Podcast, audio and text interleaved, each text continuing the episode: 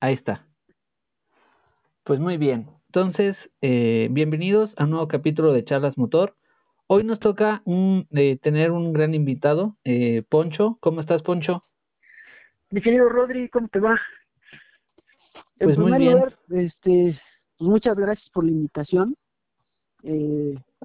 es difícil encontrar podcast para personas, pues, ahora sí que chavos como nosotros, ¿no? Donde se permita pues hablar de pues, un tema que pues, nos apasiona, como es eh, la Fórmula 1 y los y los carros, ¿no? Que porque según eh, me comentabas fuera del aire, el tema del podcast no nada más es Fórmula 1, eh, sino también varios temas respecto de los carros, ¿no? Sí, aquí hablamos de todo. sí, sí.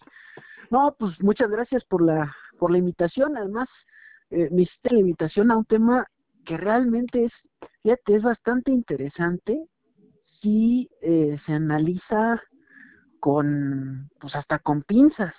Sí. Es decir, eh, el tema eh, eh, que ibas a, el cual me, me comentaste hace unos días, eh, porque han de saber para todos nuestros amigos que tenemos un, un grupo de WhatsApp por el cual nos estamos comunicando constantemente.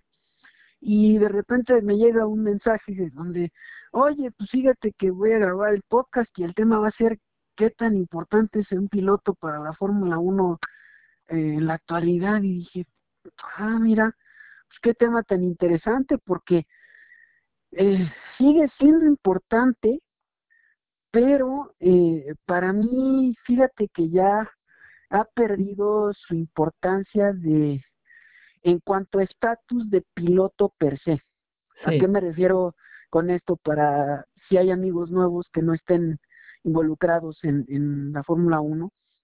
Este, por cierto, pido disculpas de antemano porque eh, todas mis eh, respuestas y mis prácticas quizá tengan un prólogo, pero esto lo hago porque sé perfectamente que este podcast no nada más es para personas que conocemos del tema, sino que puede haber gente nueva.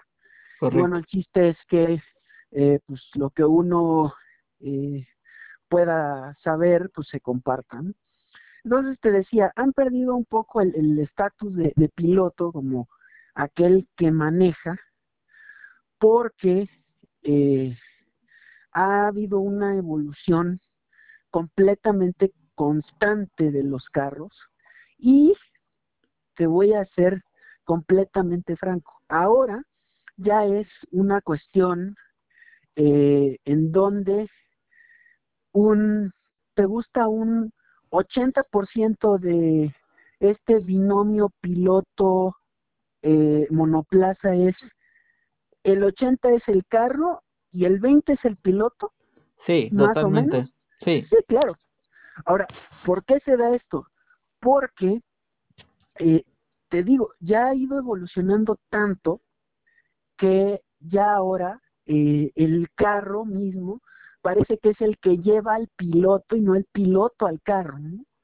Lo restringen mucho, ¿no?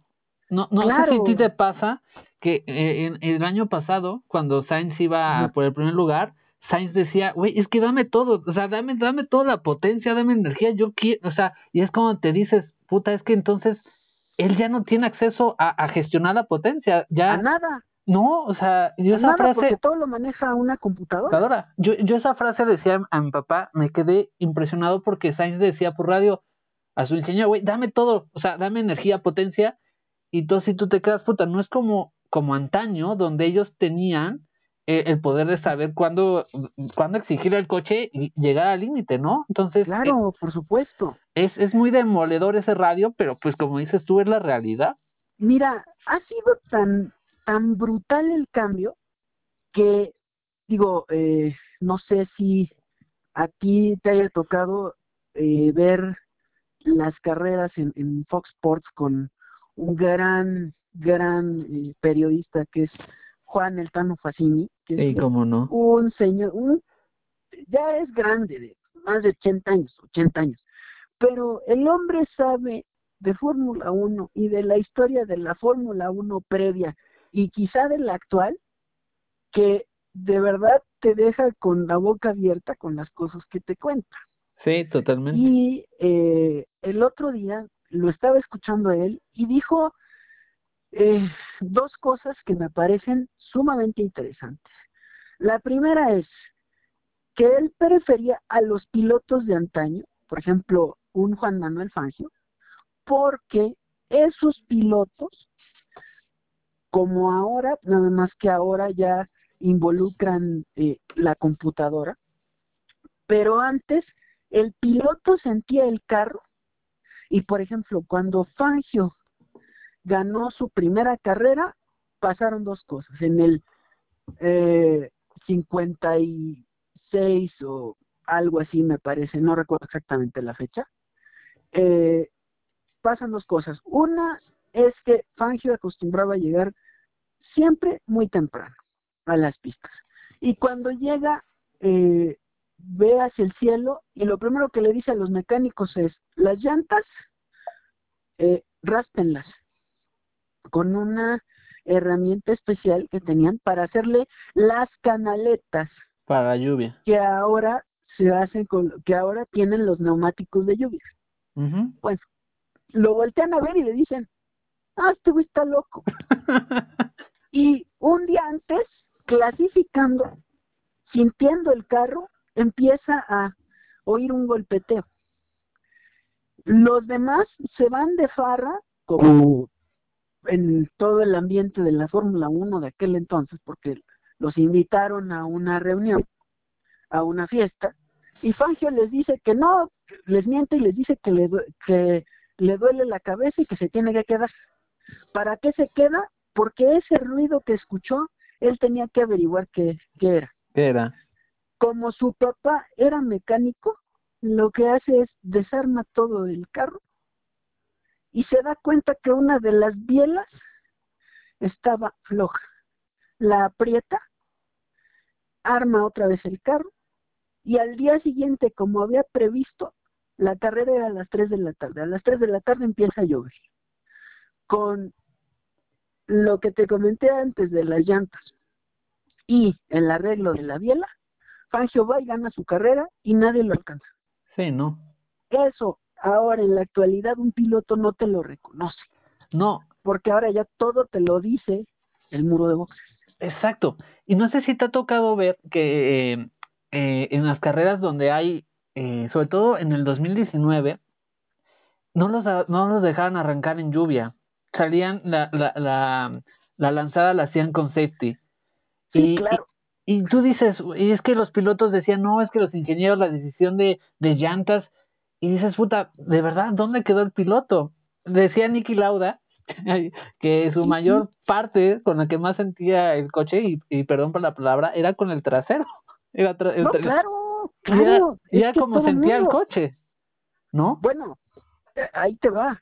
Eh, una de las cosas por las que el piloto perdió, eh, ahorita que mencionas a Lauda, una de las cosas por las que el piloto perdió su estatus de piloto per se, digo, porque tiene todavía y es, sigue siendo importante para el simulador y para eh, incluso para las cuestiones de, de, marketing y promoción de la Fórmula 1, ahora que están eh, eh, llevados por una por una empresa como Liberty Media que son de Estados Unidos y, ya sabemos cómo son los americanos para el espectáculo, ¿no? Pero el piloto perdió eh, su estatus de piloto per se por culpa del comandatore Enzo Ferrari. Y si quieres, te cuento la historia y te, explico por qué. Ay, sí, esa sí no me la sé, échatela. Ferrari siempre decía, una de las eh, cuestiones que Ferrari siempre decía es que sus carros eran rojos como la sangre de la patria. Y que un Ferrari tenía que ser un carro de motor explosión. O sea, que tenía que sonar muy fuerte. Y ese es uno de los problemas, pero ese te lo explico más adelante. Pero el gran problema fue que eh, Lauda eh, ganó durante mucho tiempo y Ferrari también ganó durante mucho tiempo gracias a un ingeniero que se llama o se llamaba, no estoy seguro que aún viva, se llamaba Mauro, eh, Mauro Foglieri, que era un ingeniero que se encargaba de aumentar la fuerza en el motor para competir con la aerodinámica británica de todos los demás. Y entonces te voy a lanzar una pregunta antes de terminar la explicación. ¿Qué pasa cuando pasa la Segunda Guerra Mundial y estos, eh, los tres países del eje quedan bloqueados para trabajar en tecnología aeroespacial, pero juntas el poderío italiano y el poderío británico. La respuesta es muy sencilla.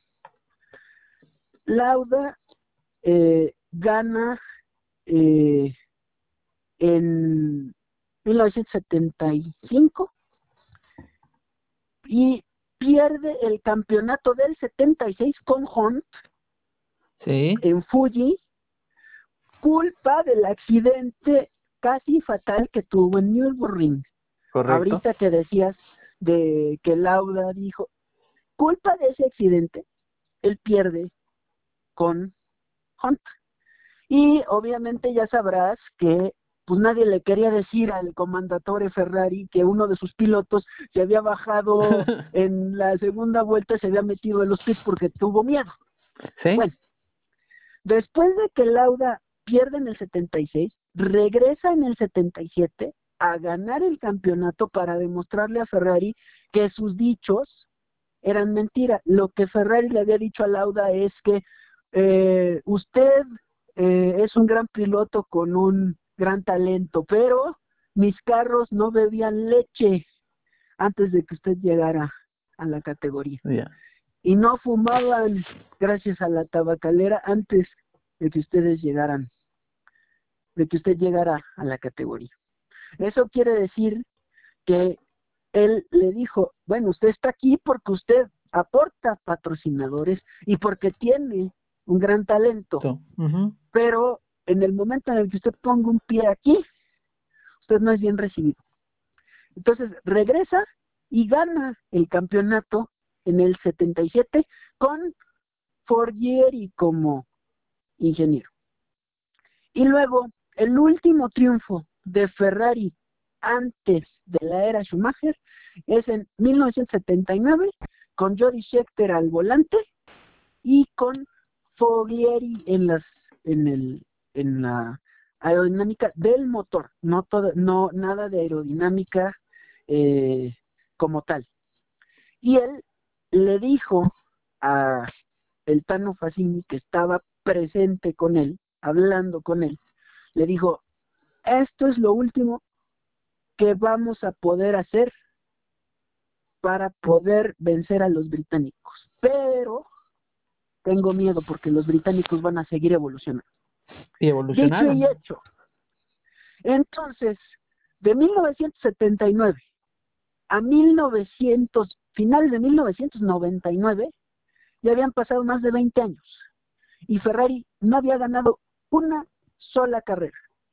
Y además viene el gran problema de la decisión que se da o se intenta dar en la Fórmula 1 en 1980, donde se corre en la pista de Jarama, en Madrid, pero se corre sin puntos por este problema que tenían entre los europeos continentales y los europeos de las islas, o sea, los británicos. Entonces, ahí es donde entra nuestro querido y adorado durante mucho tiempo Bernie Eccleston. Un genio. Un genio y además un hombre de negocios con una visión realmente excepcional. Sin avisarle a nadie, y nadie era Ken Tyrrell, eh, Colin Chapman, eh, Frank Williams, eh, y no recuerdo quién era ahorita el representante de McLaren, pero no era Ron Denny. No, Ron, recuerdo Ron empezó con él, ¿no? Con Bernie. Así es. No recuerdo ahorita quién estaba a cargo de McLaren en ese momento. pero el punto es que no le dice a nadie y se va a Maranello a hablar directamente con Ferrari. Y le dice, vamos a arreglar esto. ¿Qué hay que hacer? Pero ustedes no pueden faltar. Dijo, no. Ferrari se agranda y le dice, no, nosotros nos vamos a ir a correr a Estados Unidos. Oigan, pero Bernie Eccleston entendió perfectamente, como buen visionario de negocios que era, que Ferrari lo que quería era más dinero. Logra hacer que Ferrari no falte a los grandes premios de Fórmula 1 y regresa con los demás indignados, Ken Tyrrell, Frank Williams, etcétera, etcétera. Oye, pero ¿dónde estabas? Tranquilos, tranquilos. Cálmense, no se pongan mal. Me fui a Italia a hablar, porque si la Fórmula 1 fuera como un pastel, Ferrari es la mitad del pastel. Nosotros todos somos la otra mitad. Bueno, punto y se acabó, los dejó fríos. Entonces, viendo todo esto y viendo que Ferrari tenía que forzosamente ganar,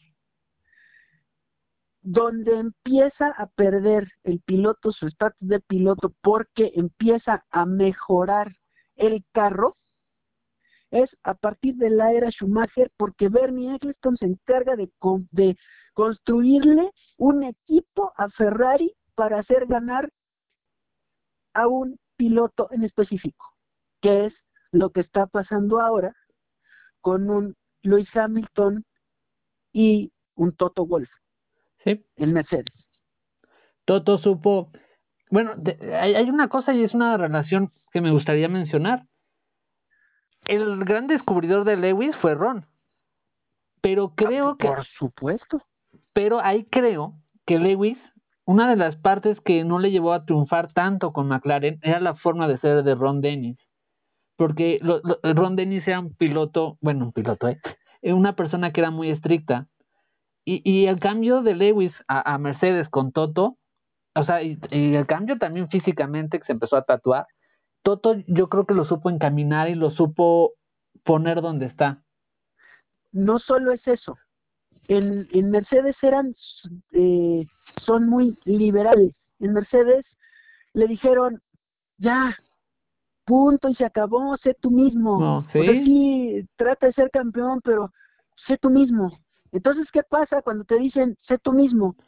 empiezan a aparecer los tatuajes, empiezan a aparecer, etcétera, etcétera, etcétera. Además, McLaren tuvo un gran problema. Y ahí te va otra historia, sobre todo tú que eres muy fan de BMW Williams. Sí. ¿Quién hizo en cuanto a diseño de carro ganar las tres veces a Williams? Newy. Adrián. Claro, y el problema es, ese fue el problema de McLaren. Es decir, para ahora que oí declaraciones del eh, y del este, diseñador de McLaren, que, digo de sí, justamente de McLaren que que que Adrian Newey estaba ya acabado, que quién sabe qué.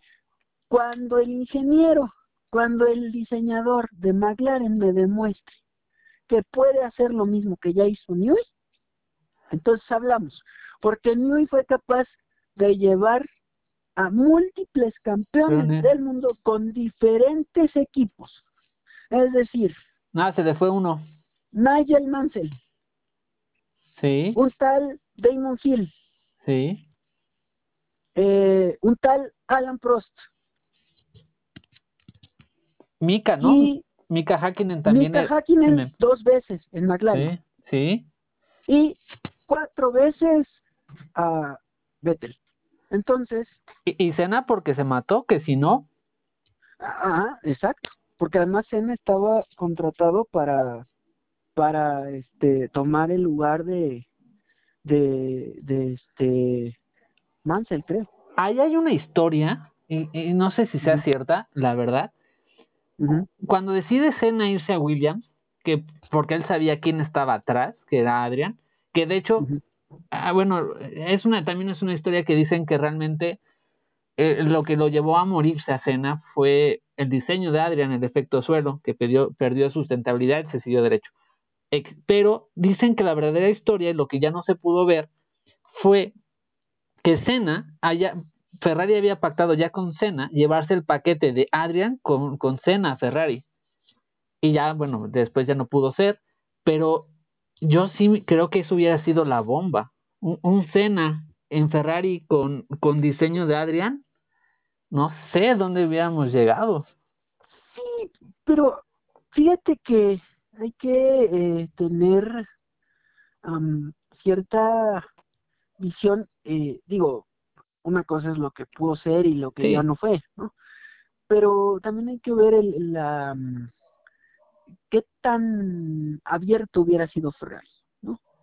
sí, eso sí, tienes razón. Ahí había estado Prost, y no te olvides que el, la dupla Senna Prost, que fue muy buena, sí. muy buena en McLaren, pero eh, este digo, ya sabemos lo que pasaba, ¿no? O sea, se estaban eh, peleando constantemente y de milagro no, no se salían de la pista para para este eh, echar a perder el, el campeonato de McLaren cosa que, que sí pasaba, o que sí pasó, por ejemplo, con eh, Red Bull cuando tenían la pareja Verstappen-Richardo, ¿no? Sí. Eh, ahora, hay, hay varias cosas interesantes. Eh, digo, esto que, que lo mencionas, yo no, no tenía idea, pero no sé si se hubiera podido dar, porque después de Prost es cuando empiezan a armar este eh, equipo que te digo que Bernie Eccleston le arma a Ferrari para que Ferrari gane. Y el único que me parece que puede compararse, entre comillas, con Adrian Newey es un diseñador que fue diseñador de Ferrari en la era Schumacher que se llama Rory Birne.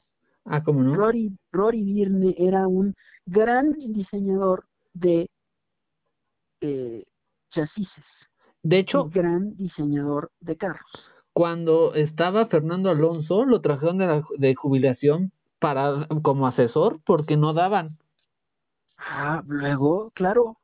Pero además, no solamente le diseñó a Ferrari, el primer carro, el primer Lotus que conduce Senna en el 84, donde queda segundo en Mónaco, ese diseño era de Rory Birne.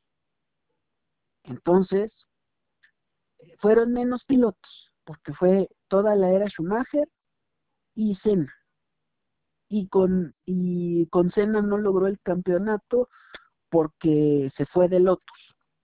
Eh, se salió de Lotus y se, cuando menos hasta donde yo sé, estuvo fuera bastante tiempo de la Fórmula 1 hasta que lo hacen regresar a Ferrari, ¿no? Eh, para la era Schumacher en Ferrari, que fueron eh, grandes épocas, pero ahí es donde ya empieza a perder el estatus de piloto, el piloto.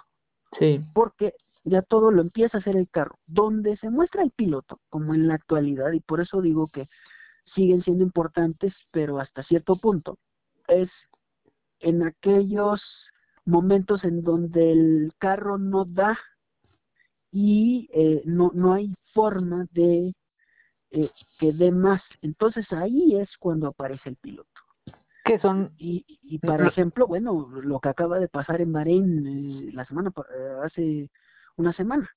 es decir, Hamilton gana la carrera por Hamilton, no por el equipo, oh. no por el carro, por Hamilton.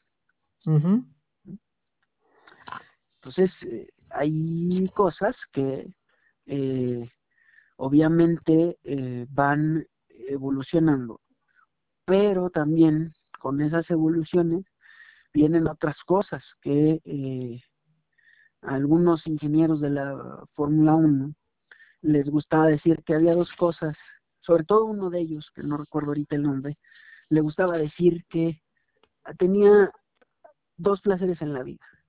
Uno era burlar al fisco y el otro era eh, ver el reglamento de la Fórmula 1 para intentar burlarlo sin que se dieran cuenta. Esa es la capacidad que tiene un diseñador. Sí, y de hecho, las grandes, bueno, las grandes épocas eh, últimamente ha sido de quién mejor ha interpretado el reglamento. Desde luego, desde luego. Ahí está Brown, ¿no? Ándale, no, hay mejor ejemplo que ese, no hay mejor ejemplo que ese. Porque cuando Ross Brown deja eh, Ferrari, compra con todo el dinero que tiene la estructura de lo que era Bar Honda. Correcto. Y hace un carro verdaderamente imbatible en esa temporada. Sí. ¿Quién le competía a un Brown? Nadie. Ni siquiera Ferrari. No. De donde él ya había sido. De eh, hecho, ese año, 2009, fue uno de los peores años de Ferrari en, en su historia. Sí, de, Ferrari. Bueno, ¿quieres, ¿quieres otro ejemplo de, escuderías, de, una escudería que, que dices, bueno, ¿cómo es posible? Hace eh, poco, no sé si recuerdas en el, en el chat que tenemos eh, eh, en conjunto con otros amigos que me hubiera gustado que algunos de ellos hubieran estado también en este podcast para... A se animan.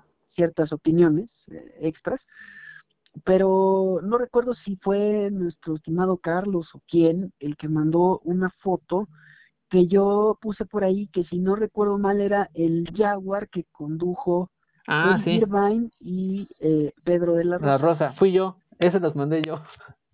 Ah, bueno, efectivamente. Después de esa etapa, Red Bull compra la estructura de Jaguar. Sí y meten a Christian Horner a ser el eh, team principal. Y Helmut Marco está del otro lado eh, arreglando las cosas con Dietrich Matricic, ¿no? Pero el gran team principal fue eh, eh, Horner. Horner Christian. Y por eso no me parece raro esos rumores que se manejaron durante mucho tiempo, que no sé, ahora en el 2020, que no sé cómo, cómo le hicieron para eh, lograr que no pasara, en donde decían que Lawrence Stroll quería a Adrian Newey en, en, Aston Martin para hacerles los diseños de Aston Martin. Sí. O sea, ¿tú te imaginas otra vez a la pareja Vettel Newey? Puta, Hombre, si ya, si ya hicieron cuatro veces lo que hicieron con Red Bull, que además eh, ese es un pecado de Vettel para mí. ¿Haberlo dejado? No, no, y no solamente haberlo dejado, sino la soberbia de soy alemán, voy a imitar al a Schumacher. Claro. Hey, no. Por eso se fue a Ferrari y por eso nada más que se le olvidaba que Ferrari tenía muchísimo tiempo que no tenía un buen diseñador y una buena aerodinámica desde que se fue Rory Birne de Ferrari que fue el que hizo ganar a Schumacher. Es así que si tú te das cuenta cuando regresa Schumacher a la Fórmula 1 después de bastante tiempo que regresa con otro equipo que si no me equivoco con Mercedes fue, ah, precisamente. Eh, de hecho iba a decir Mercedes, pero no estaba muy seguro. Bueno, ¿cuándo viste a Schumacher ganar en Mercedes? No. Y, Nunca. Y, y, justo esta semana decían que una de las cosas que se le quedaron clavadas es que nunca, no le dieron eh, más que el podio de Valencia 2012, pero nunca pudo ganar. Pero ahí es interesante, y, y voy a retomar un poquito lo que me decías, porque ¿Qué pasa? Schumacher se retira, ¿no? Pero Ross Brown, eh, como bien dices, eh, se une a Honda, después eh, lo hace de su equipo, ganan, en el 2009 arrasan, pero entonces, ¿qué pasa? Ross Brown le dice al buen Schumi, oye, vente, que la vamos a hacer bien, pero entra 2010, entra toda la nueva, nueva, pues sí, nueva reglamentación, y resulta que funcionó mejor la interpretación de Adrian que de Ross Brown. Es que y entonces ahí es donde y unos me decían, no, es que Schumacher se le olvidó pilotear. No, ¿cómo se le no, no, no, no, no, no, ¿cómo me dices eso? A ver, a ver, a ver, a ver, a ver, a ver. A un piloto, campeón del mundo, y a un piloto, el que tú me pongas y me digas, un piloto, para ser piloto, y por eso sigue siendo importante en la actualidad, sí. porque un piloto necesita tener, no todos tienen la capacidad, la astucia, la forma, la, lo que tú me digas, eh, gustes y mandes para poder subirse a un Fórmula 1 y conducirlo de esa manera. Mira, es más, y ahí estoy de acuerdo con, con el querido Tano, yo no he visto a un piloto cometer una falla a pesar de tantos botones que tienen que apretar en ese volante. Bueno, hubo uno en el 2007. bueno, pero como ese uno, ¿cuántos más has visto? No, la verdad es que no. Entonces, ¿qué quiere decir? Tienes que tener no solamente la capacidad como corredor, tienes que saber moverte en la tecnología. Por eso son tan importantes para el simulador, por ejemplo. Es decir, por eso, y creo que ese fue el gran motivo, mm, mm, eh, más que eh, el hecho de que ganara en Sakir, que también ayudó muchísimo, y el hecho del temporadón que dio a pesar del Racing Point, para que Red Bull optara por Checo. Sí. ¿Por qué? Porque para mí ya no iban a cometer el mismo error que venían cometiendo previamente. Es decir, como les puse en el, en el grupo de WhatsApp aquella vez, eh, ya no iban a, obviamente a Gasly sabíamos que no lo iban a subir, porque Horner no lo quiere y porque además la relación quedó rota desde la forma en la que lo bajaron de Red Bull, sin ni siquiera avisarle. Albon no estaba dando los buenos resultados y necesitaban un piloto con experiencia porque no iban a subir a un piloto de la F2 que no te pudiera dar ese feedback que un piloto con experiencia sí te lo va a dar. Es decir, no es casualidad que después de que fichan a Checo, cuando empiezan a probar el carro con él, que le dan el carro de la temporada eh, 2018, me parece, si no me equivoco. Sí, el, que podían probar. O el 2019, no, cierto, es el 2019 y te voy a decir por qué, porque eh, efectivamente en el 2018 todavía no tenían el motor Honda.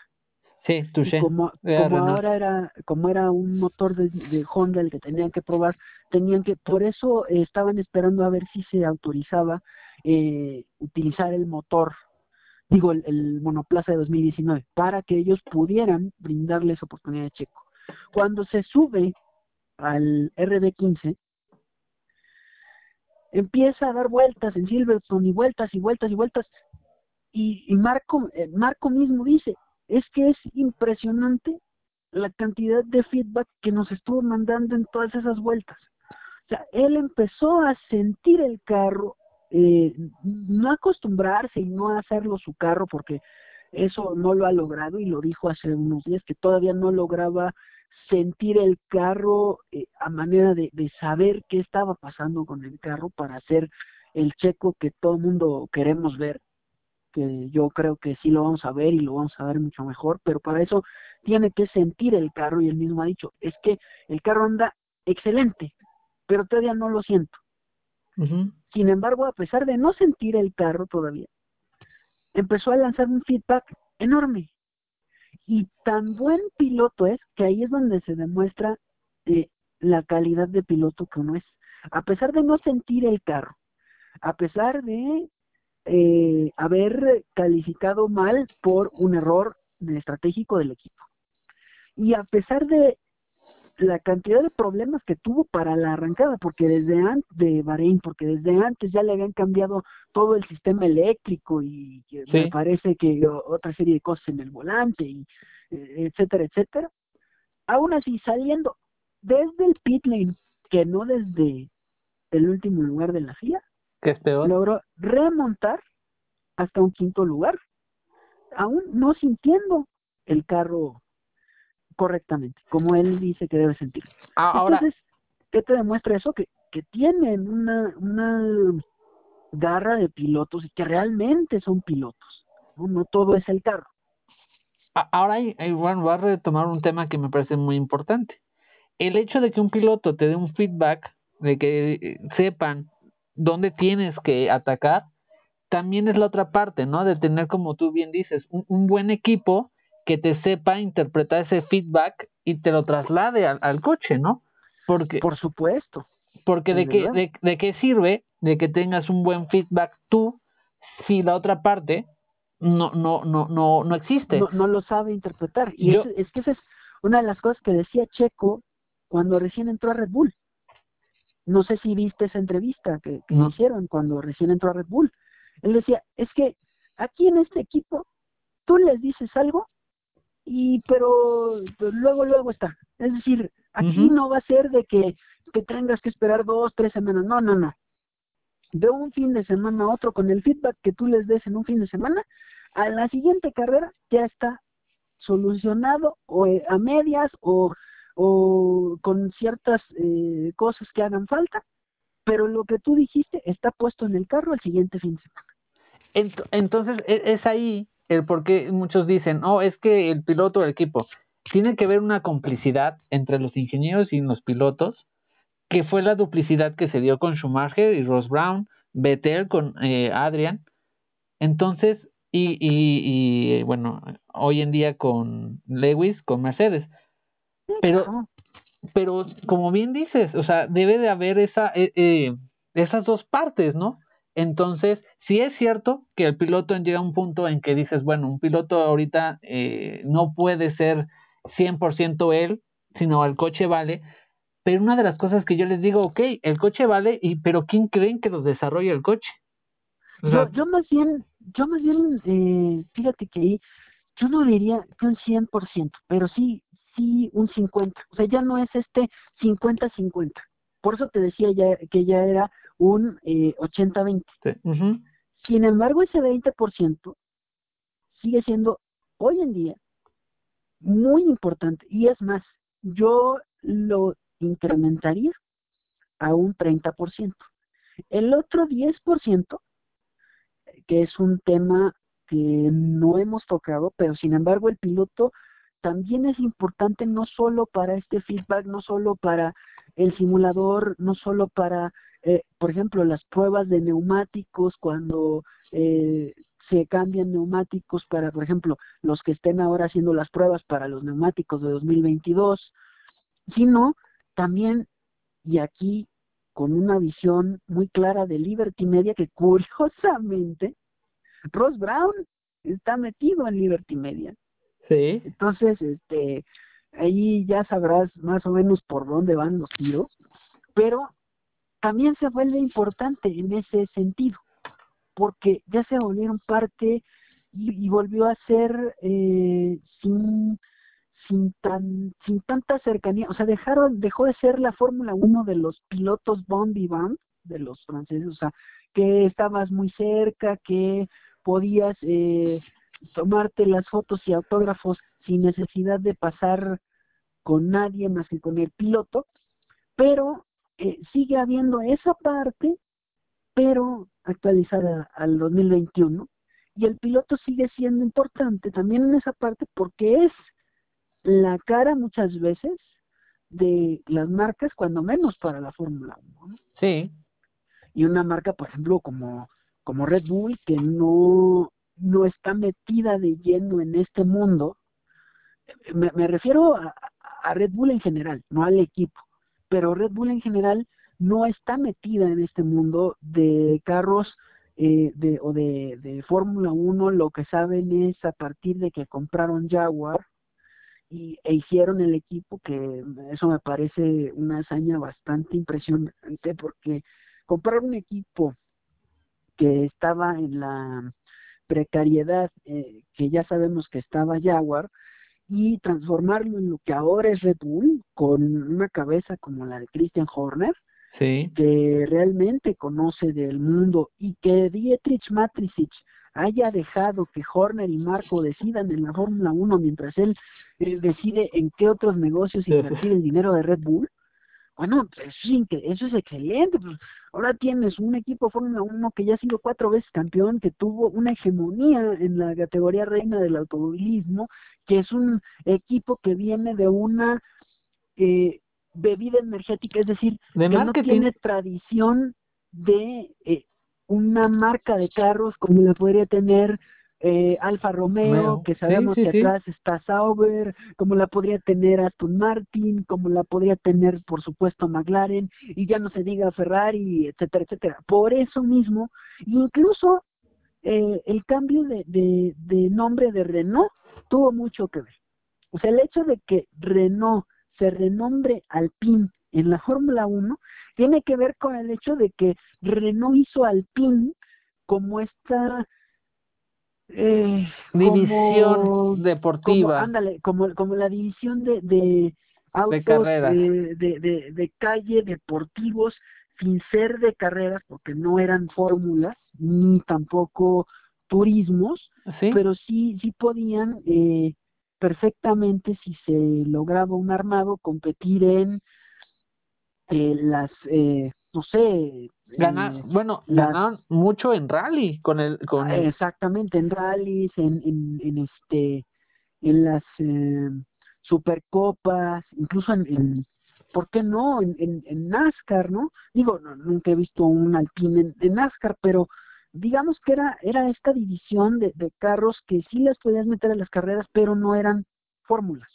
Sí, y, y, y, y como bien dices, y, Renault es un buen ejemplo, Renault estaba en la quiebra el año pasado, o no sigue en la quiebra. Ah, desde pero, luego. Pero el cambio de, de, de, nombre es, es para resurgir la marca. Pero para, para darle marketing. Exactamente. Entonces sí, como dices lo de Red Bull, eh, es, es, era una bebida y, y, y, hicieron magia. Ahí ah, sí, claro.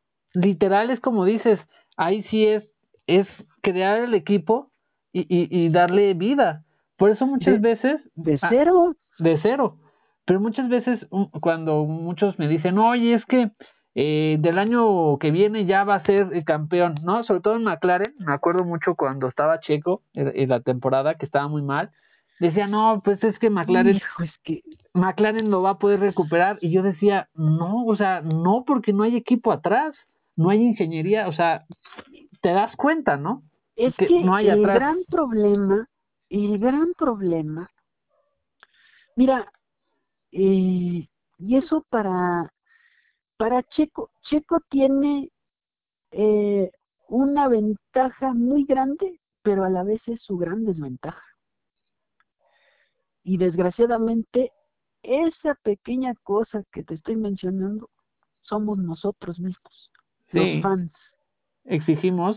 Porque, hijo, ¿cómo le exigimos? O sea, dices, a ver, no. espérame, ¿no? Y cuando llegó a McLaren, sí. después de las temporadas que se aventó en Sauber con podios y tercer lugar y segundo lugar en Malasia y lo que tú quieras, gustes y mandes, pues ya llegó a McLaren y es, ah, bueno, ya está en un equipo de punta, entonces ahora sí hay que exigirle.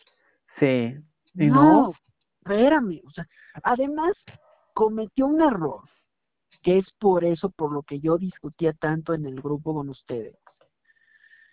Y por eso, insisto, Checo no vuelve, no vuelve jamás en su vida a firmar un contrato por un año. Jamás. Aunque, y, y, y esto eh, tiene que quedar eh, eh, claro y a la vista, y te vas a acordar de mí. ¿Por qué? Porque Red Bull ya sabemos cómo maneja las cosas. ¿Cuánto tiempo se tardaron en decir que Checo ya estaba contratado? Sí. Es decir, lo, los amigos de Percepción Pública, que es, es, una empresa que se dedica a toda la cuestión de, de, eh, de manejo de información, pero digamos desde atrás, este, se dedican a cuestiones políticas, pero ahora con el tema de Checo le entraron al tema de la Fórmula 1. Y entonces la comunicación de los equipos, los equipos te van a decir lo que los equipos quieren que tú sepas. no te van a decir lo que en realidad está pasando. ¿Por qué? A ver, mucha gente decía, no, es que se va a definir en Abu Dhabi, es que no sé qué. No sé si ya hayas visto Drive to Survive. No, eh, la tengo pendiente, pero no, tú no te preocupes, no importa. tú, tú, tú comenta. Voy a, voy a eh, hacerte un pequeño spoiler. Date, no, hay problema. pero bueno, este, resulta que los compañeros de percepción pública dicen tiempo antes, no recuerdo exactamente cuánto, y primero fueron los compañeros de Jarama Fan, un, un canal de YouTube, también se dedica a hablar de Fórmula 1, que dicen, Sergio Checo Pérez va a ser el piloto de Red Bull en 2021. Ah, los tiraron de a locos. Y luego salen los de percepción pública mexicanos diciendo, Sergio Checo Pérez va a ser el piloto de Red Bull en 2021, señores, y no se preocupen porque ya está prácticamente arreglado. Eso lo dijeron en septiembre. Bueno, pasó toda la temporada y lo dijeron en, en septiembre porque eh, obviamente hay que entender cosas que hay atrás de eh, mercadotecnia, patrocinadores, etcétera, etcétera, etcétera. Además que estaba AT&T con Red Bull y acá está Telcel y todo lo que tú quieras, si mandes respecto a los patrocinadores de Checo, eh, para que se pudieran conjuntar. Sin embargo, en Drive to Survive, en el capítulo 9, al final, después de que pasan cuando gana en Sakir, en Sakir se oye un ti, ti, ti, ti, contesta y lo primero que se oye es Horner hablando y lo primero que se oye es eh, hola Checo, ¿cómo estás? Bien, Cristian, ¿y tú? Bienvenido a Red Bull. ¡Pum! Y le cuelgan. Sí, no, no creo que haya sido así. no, no, no, es que así fue.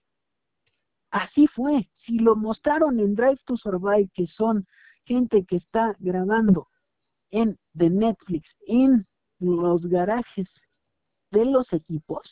Ok. Yo no dudo, por eso no dudo que sí haya sido real.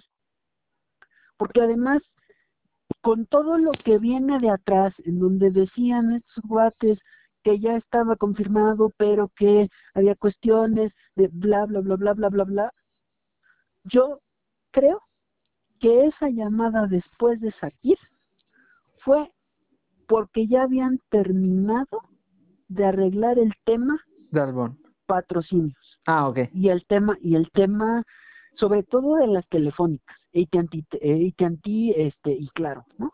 Entonces, cuando ya terminas de arreglar eso, que es el, el gran problema que tenían, bueno, pues ya lo definiste porque algo que dicen y que sí creo por cómo es las como son las características tanto de Horner como de Marco es que si tú después de mitad de temporada, es decir, antes del descanso de verano, no demostraste que realmente vas a ser un piloto constante, entonces ya no tiene caso que te quedes.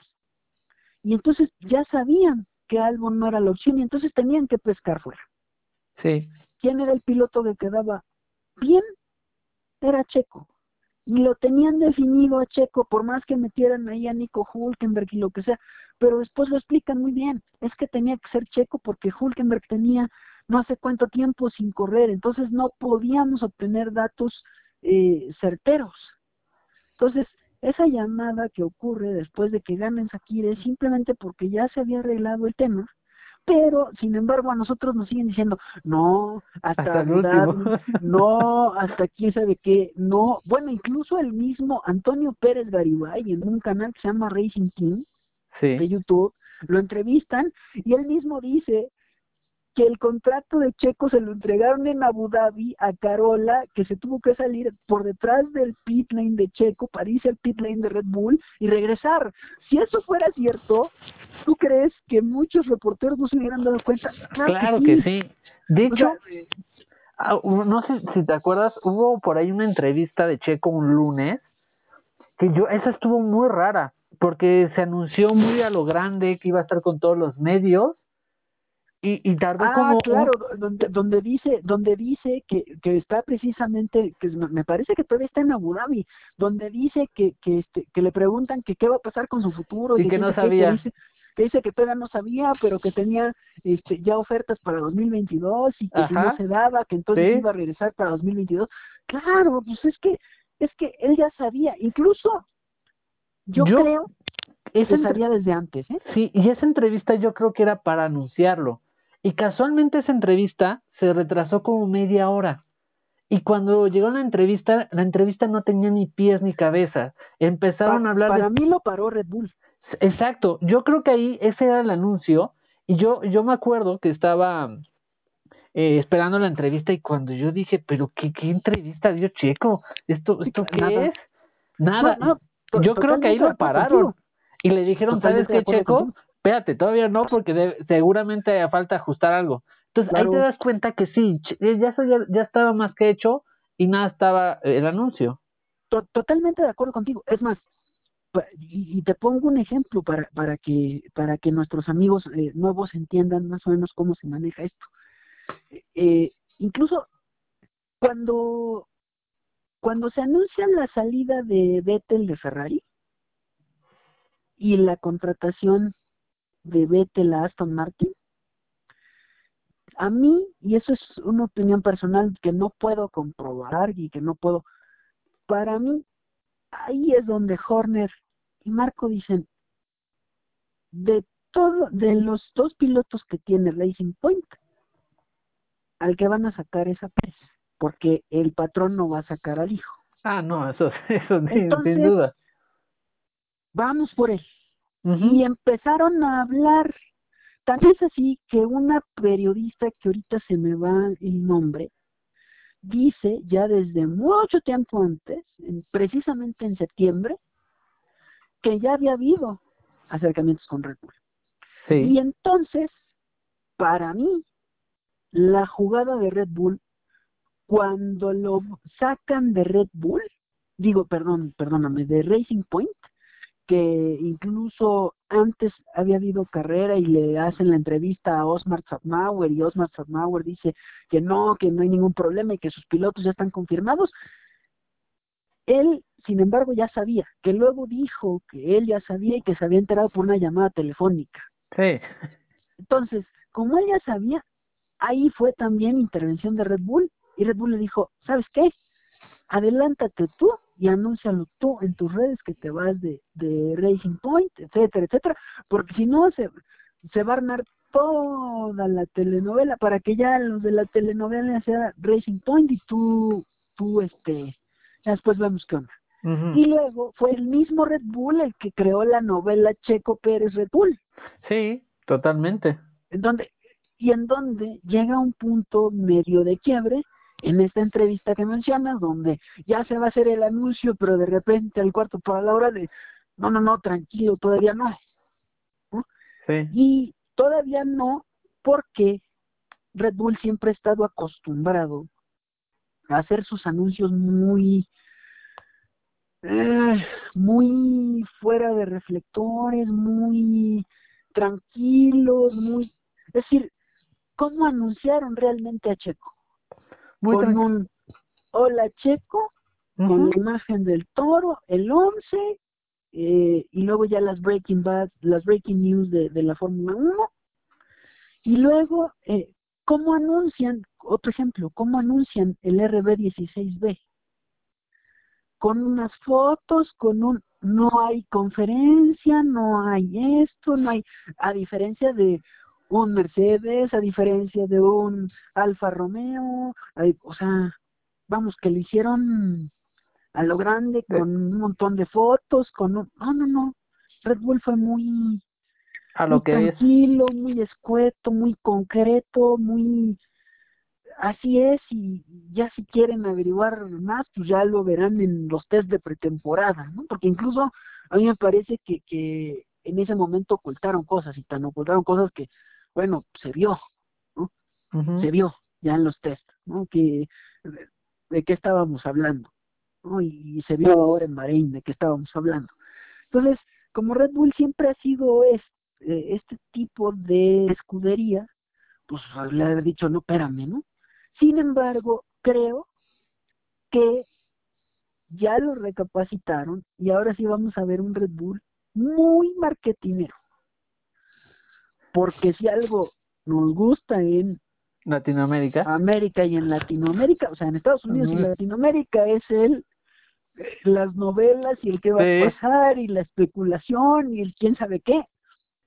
Es más, y si quieres, eh, digo, espero que esta no sea la última vez que, conversemos, este, espero que podamos eh, conversar más y de, de otros eh, temas en este podcast, pero eh, te propongo, te propongo algo para, para empezar. Adelante. Eh, cuando sea el mercado de pilotos de 2021, o sea, para 2022, nos volvemos a reunir y si quieres, lo bueno es que queda grabado esto para que para que no queden mis palabras en dicho nada más.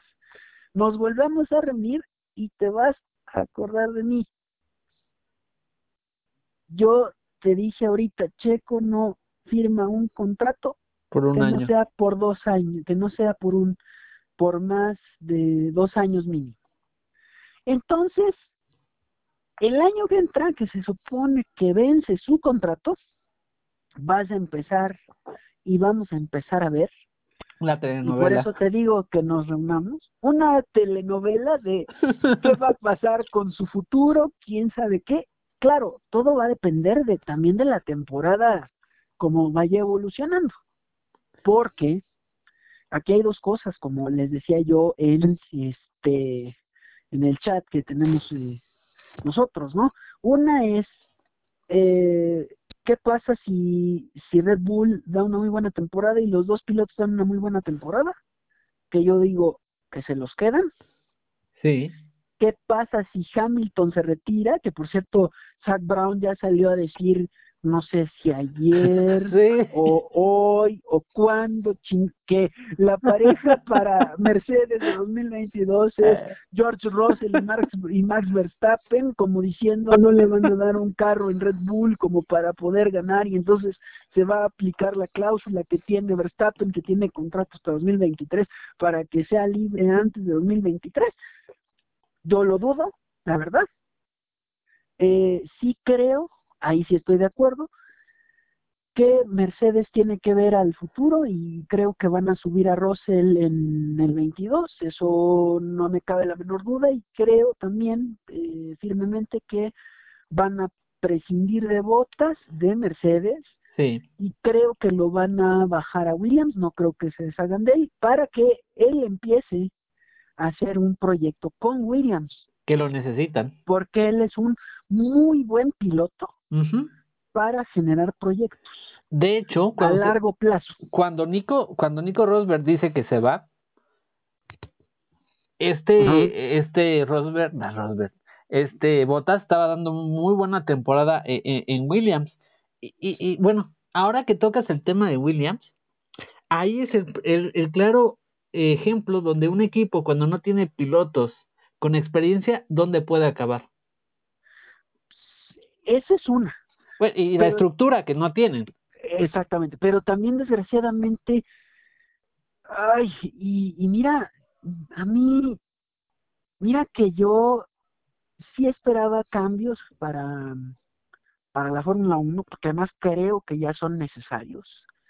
Y creo que eh, estas cuestiones de eh, volver a ver a los, o sea, de que se vuelvan a convertir los pilotos eh, en importantes desde el eh, carácter de pilotos per se, como decíamos al principio del programa, va a ser en 2022. ¿Por qué? Sí. Porque eh, para desgracia de un gran deporte como es la Fórmula 1, ya eh, se ha transformado con estos V6 en un deporte tan caro.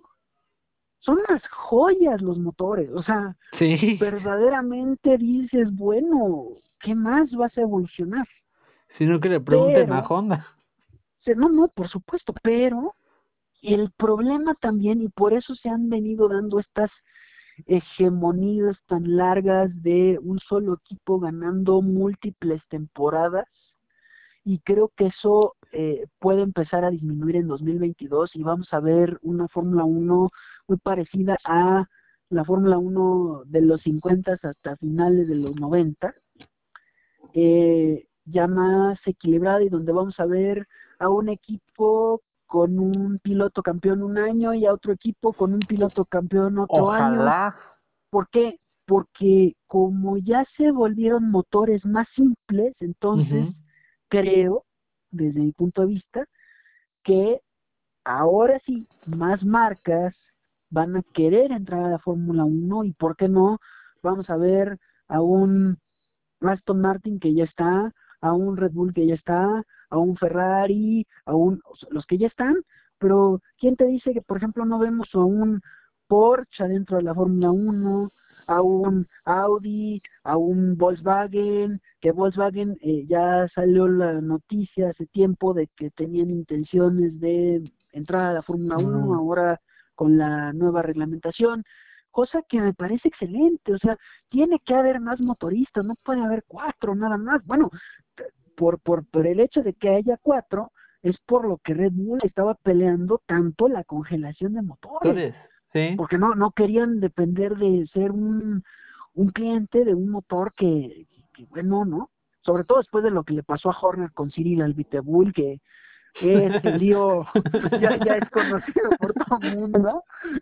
O sea, digo, y se acabaron odiando. Ahora ya no está eh, en el paddock de la Fórmula 1, pero bueno, sabemos lo que fue ese lío, ¿no? Entonces, este, ¿por qué no pensar en que estas estos nuevos motoristas, si es que hay la, capacidad que ya eh, Stefano Dominical le dijo que si hay varios interesados y que iban a, a ver cómo hacer que entraran, entonces eso va a generar para mí una competencia eh, mayor porque eh, yo quiero ver a un, eh, ya me acordé, si no me equivoco, se llama Tommy Kay, el diseñador de, de, de McLaren, a un Adrian Newey, a un pues, al mismo diseñador de Mercedes, diseñando para ese tipo de motores, ¿no? O sea, no solamente para los cuatro diseñadores que están, sino, a ver, o sea, ¿cómo sería una combinación entre un motor Porsche y un chasis de Newey. Un motor Volkswagen y un exacto, exacto, no, o sea, y no solamente eso, sino que haya, que estoy segurísimo que hay Adrian Newey y, este y gente de ese estilo en, en muchas partes de, de, del mundo, ¿no? Por ejemplo, Corea tiene una gran tecnología eh, automotriz y de entonces habría que pensar en eh, los países asiáticos eh, y no solamente en los árabes por el dinero, sino también meternos a, Asia para, para ver qué pueden dar. Entonces creo que 2022 va a ser el año. Una, una hecatombe, ¿no? O sea, este, este va a ser un año de transición en el que probablemente yo considero que Red Bull puede ganar. Sí. Es más, eh, bueno, me la voy a jugar, pero es algo que, que yo ya venía pensando. Eh, digo, después de dentro de un año, te digo, antes de que arranque la siguiente temporada, nos volvemos a reunir y ya me dirás qué decías el, a principios de la temporada. Pero bueno, yo digo, para mí, eh, Red Bull va a ganar el campeonato de constructores. Sí. Y eh, creo que va a ganar el campeonato de constructores probablemente, eh, y eso previo acuerdo con Verstappen, si es que ven esas posibilidades, cediendo el campeonato de pilotos para que Hamilton lo gane y se vaya como el mejor del mundo. Porque como carro y como dupla de pilotos, para mí está mucho mejor Red Bull. Sí. Por supuesto, está mucho más equilibrada. Checo tiene una gestión y tiene un ritmo los domingos que un Botas no tiene, ¿no? A, le falta mejorar en, clasificación los sábados, pero el domingo está muy cerca. A, a mí creo que Mercedes muchos eh, oigo que dicen, no, es que vete, este Botas es muy malo. Botas lo que pasa es que Mercedes lo quemó. En el 2018 lo quemó porque lo usó como segundo piloto, o sea, o sea ejercieron sobre él la, la, la, psicología del segundo piloto y lo quemaron. El tipo está quemado psicológicamente. Esa es, una, pero Bottas también tiene una desventaja, igual que Raikkonen, que no tiene Hamilton. Y voy a eh, referirme a algo que dijo nuestro querido y admirado mutuamente Juan Eltano Facini. Botas y Raikkonen son nórdicos. El nórdico con lo que más tiene que luchar es contra un mendigo frío de la fregada. Sí. Entonces, los nórdicos son muy lógicos. Es más, yo sigo pensando que ahora en todo la parrilla de car drivers, el piloto más lógico sigue siendo Kimi Raikkonen, por más que esté en Alfa Romeo. ¿A qué voy con esto? Botas no va a ir más allá de donde pueda ir el auto o de donde Mercedes lo necesite, desgraciadamente, porque los nórdicos tienen esa característica de, de ceñirse mucho a una regla muy, muy estricta, cosa que no tienen un Hamilton que viene de sangre latina. Sí, totalmente. El padre de Hamilton nació en América Central, en Trinidad y Tobago. Es latino. Y los latinos tenemos mucho esto de, ¿y yo por qué? Y no, es que no se puede, no, ¿cómo si no, no se puede? Se puede más y entonces, órale, ¿no? Bueno, lo vimos en 2000, ¿qué fue? 2010 o 2007, cuando estaban Massa y Raikkonen juntos en, en Mónaco. Mm, sí, sí, sí. La Ferrari que más se movía era la de Massa.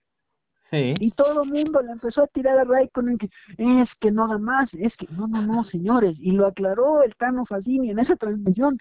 Es que Raikkonen está yendo a donde puede ir Ferrari. Su lógica. Massa está yendo donde no tiene que ir y corre peligro de correr un accidente. Sí, y, y ellos se lo dicen. E, ellos muchas veces dicen, voy más allá, ¿eh? Sí, claro. Pero ¿quiénes hacen eso? Los que tienen esta, voy a usar un término que no me, no me gusta mucho usar, que es esta sangre caliente de ¿por qué, por qué no dice, por qué Dios me dice que no se puede más? Si sí se puede y esto y entonces arriesgan de más. Lo mismo pasó, lo mismo pasaba con Cena. Sí. ¿Por qué, el, por qué el, la dupla Cena Prost, por ejemplo, de McLaren, fue tan explosiva?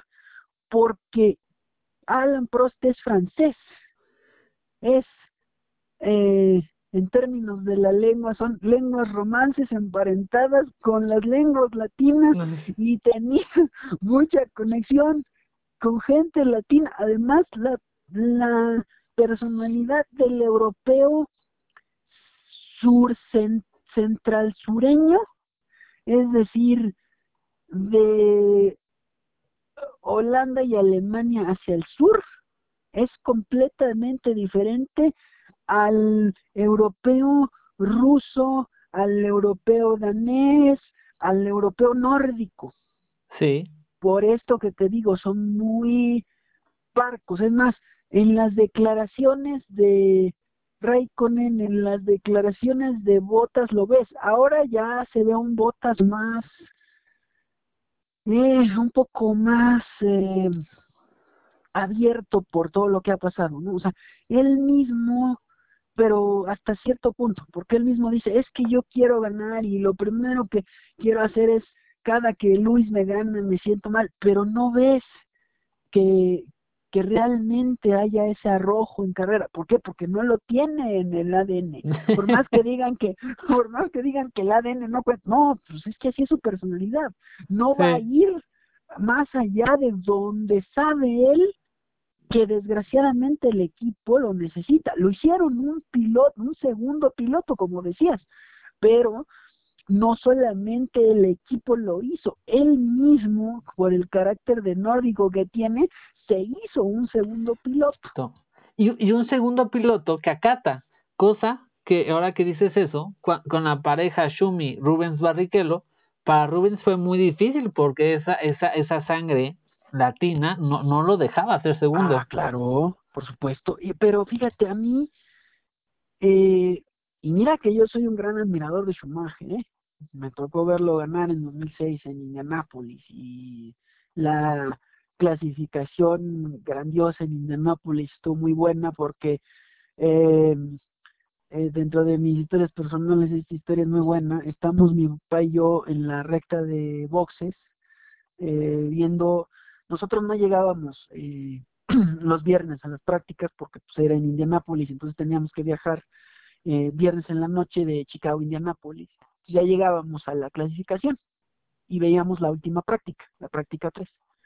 Entonces, en la clasificación, cuando salen a la Q3, hay una escena eh, que es bastante singular, pero ves eh, esta, como, como decimos, esta sangre caliente, que no latina, pero esta sangre de, de campeones, ¿no? Sí. Eh, sale Schumacher a formarse en la calle de boxes para hacer una arrancada y empieza acelerar el carro y de repente ves cómo se le pega a Alonso. Y lo mismo y de repente ves cómo aparece este Rubens y aparece Coulthard y aparece y se hizo una arrancada como de, de los 10 primeros se hizo una arrancada desde los pits para clasificar, no para carrera. Entonces, ahí es donde ves el, el espíritu realmente de un piloto, eh, un piloto campeón. Pero, a pesar de que, como te digo, soy un gran admirador de Shumi, hay algo que me parece eh, que no es, que no estuvo bien. Para mí, por cómo había actuado Ferrari, y ahí eh, con esto complemento la historia que ya te comenté de el equipo que formó Bernie Eccleston para que Ferrari ganara, ¿por qué nunca le cedió un campeonato Schumacher a Barrichello? Y tú me podrás decir, no, es que como piloto, sí, pero si todo dependía de órdenes de equipo, por favor. Mira, no podían hacer. ¿y por qué, por qué te pongo ese ejemplo? Porque lo mismo pasó en el 99 cuando le esconden los mecánicos una rueda a Eddie Irvine para que no ganara Irvine. Pero porque Schumacher iba a ser el campeón, que al final de cuentas no termina siendo. Pero para esa carrera, que no recuerdo exactamente dónde fue, ya se dice las historias del bajo mundo de la Fórmula 1, que la tabacalera que empieza con M y termina con O, y otros patrocinadores de Ferrari de aquel entonces, ya habían apostado 100 a 1 a que no ganaba Irvine. ¿Qué hubiera pasado si gana Irvine? Quedan como el asme reír en el mundo de las apuestas. Esa no me la sabía. Entonces, si ya habían hecho eso, para que ganara Schumacher y etcétera, etcétera, todo lo que ya te conté, ¿por qué no ceder un campeonato a Rubens Barrichello, que además se lo merecía? sí. o sea, no es que te lo voy a ceder porque quién sabe, no, no, no, te lo cedo porque por merecimientos. Simple y sencillamente. Eso es algo que no entiendo de Ferrari. Si Ferrari lo hacía. Bueno, ¿cuántas veces le pidieron al pobre Rubens que dejara pasar a Michael? Sí. ¿Cuántas veces? Y una completamente descarada en el, en el ahora Red Bull Ring, antes a uno Ring en Austria. Sí, ese no tuvo. No puede ser, no puede ser. Además está el Team Radio que dice, déjalo pasar. Sí. Y todavía todavía la cara de Jan Todd y de Ross Brown cuando Barrichello se baja y ni siquiera celebra en el podio, así como diciendo, pero ¿cómo? Pues ¿cómo? ¿Cómo? ¿Por qué lo voy a dejar pasar? No es porque ustedes me dicen que, no, por favor, pero eso también es herencia del comandetore Ferrari. Sí.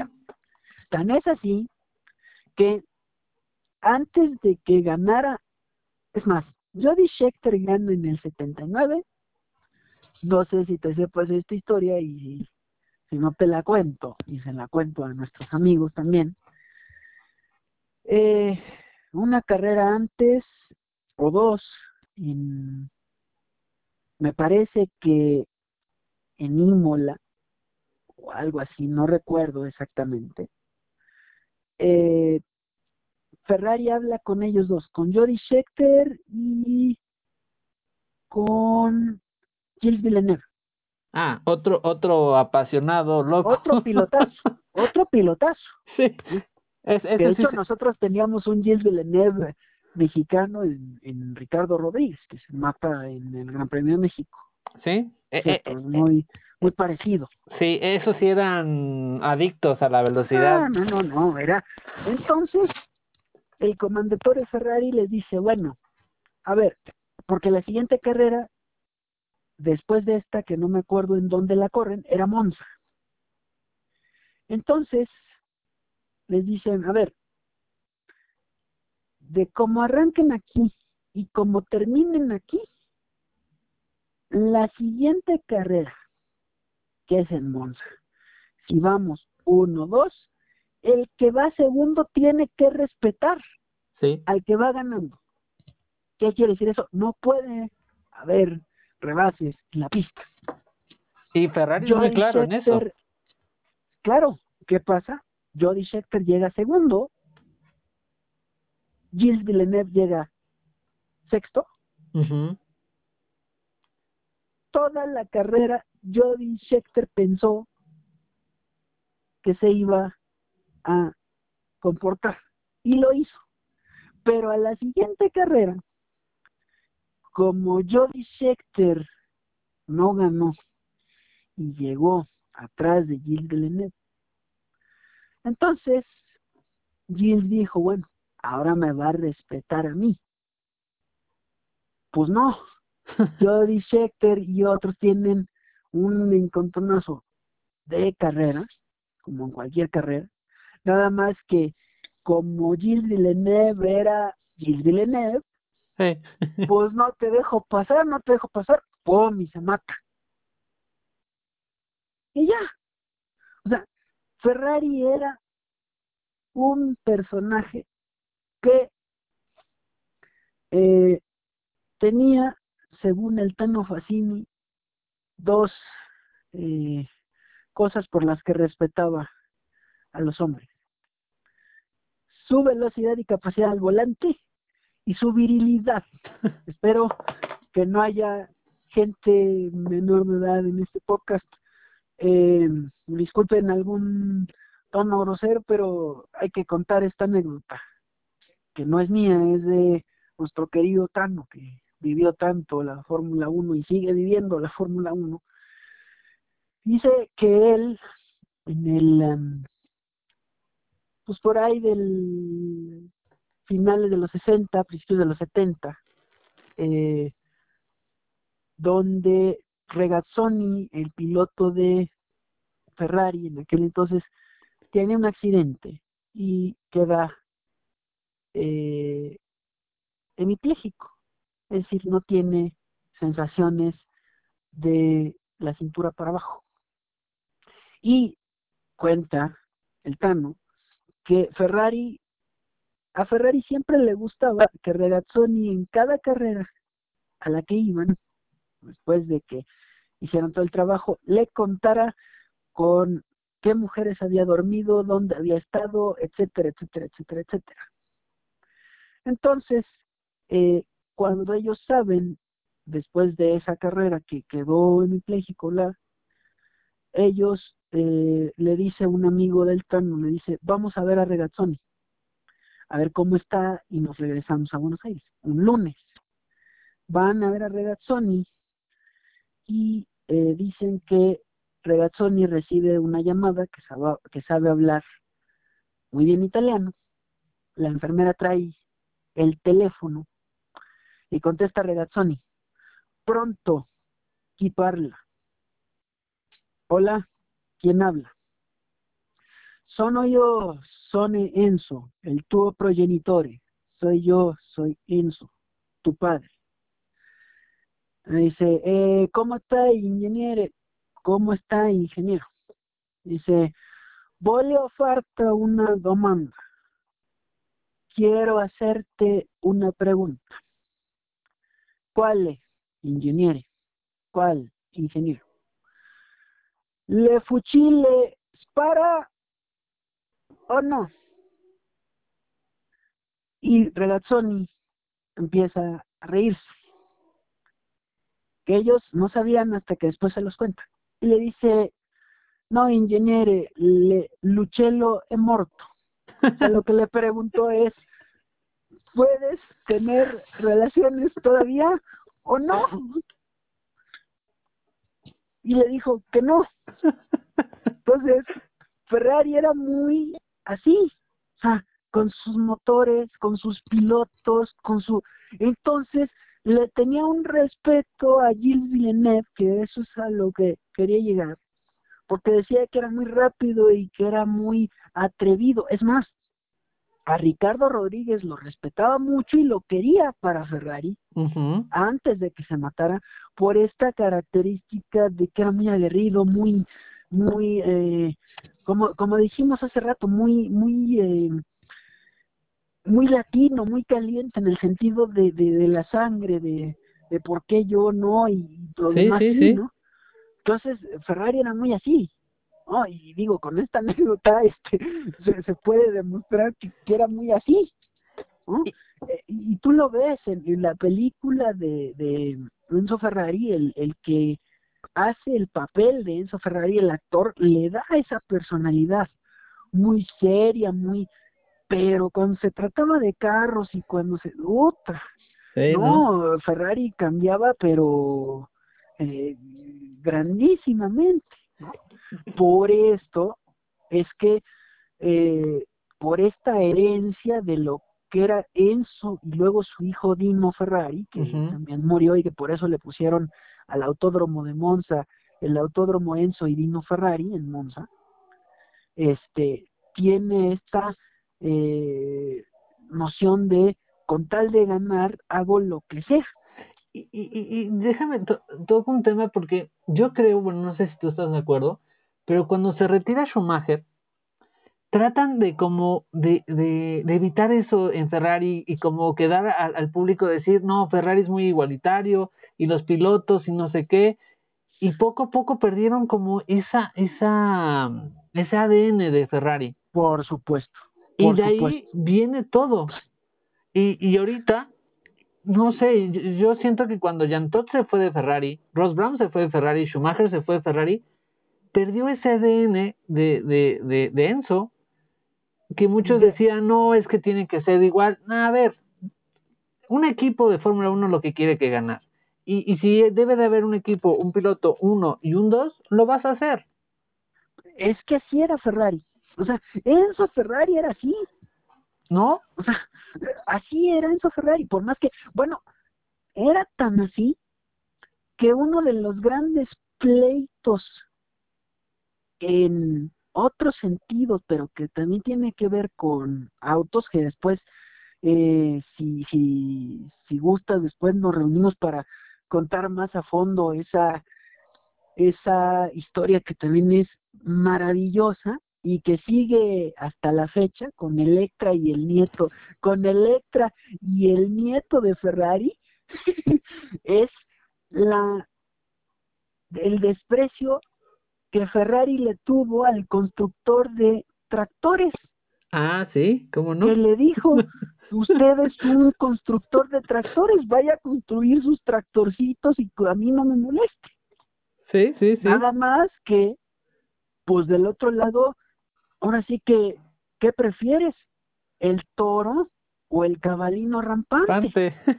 Porque Ferruccio Lamborghini demostró que qué constructor de tractorcitos ni qué, no, son los dos carros.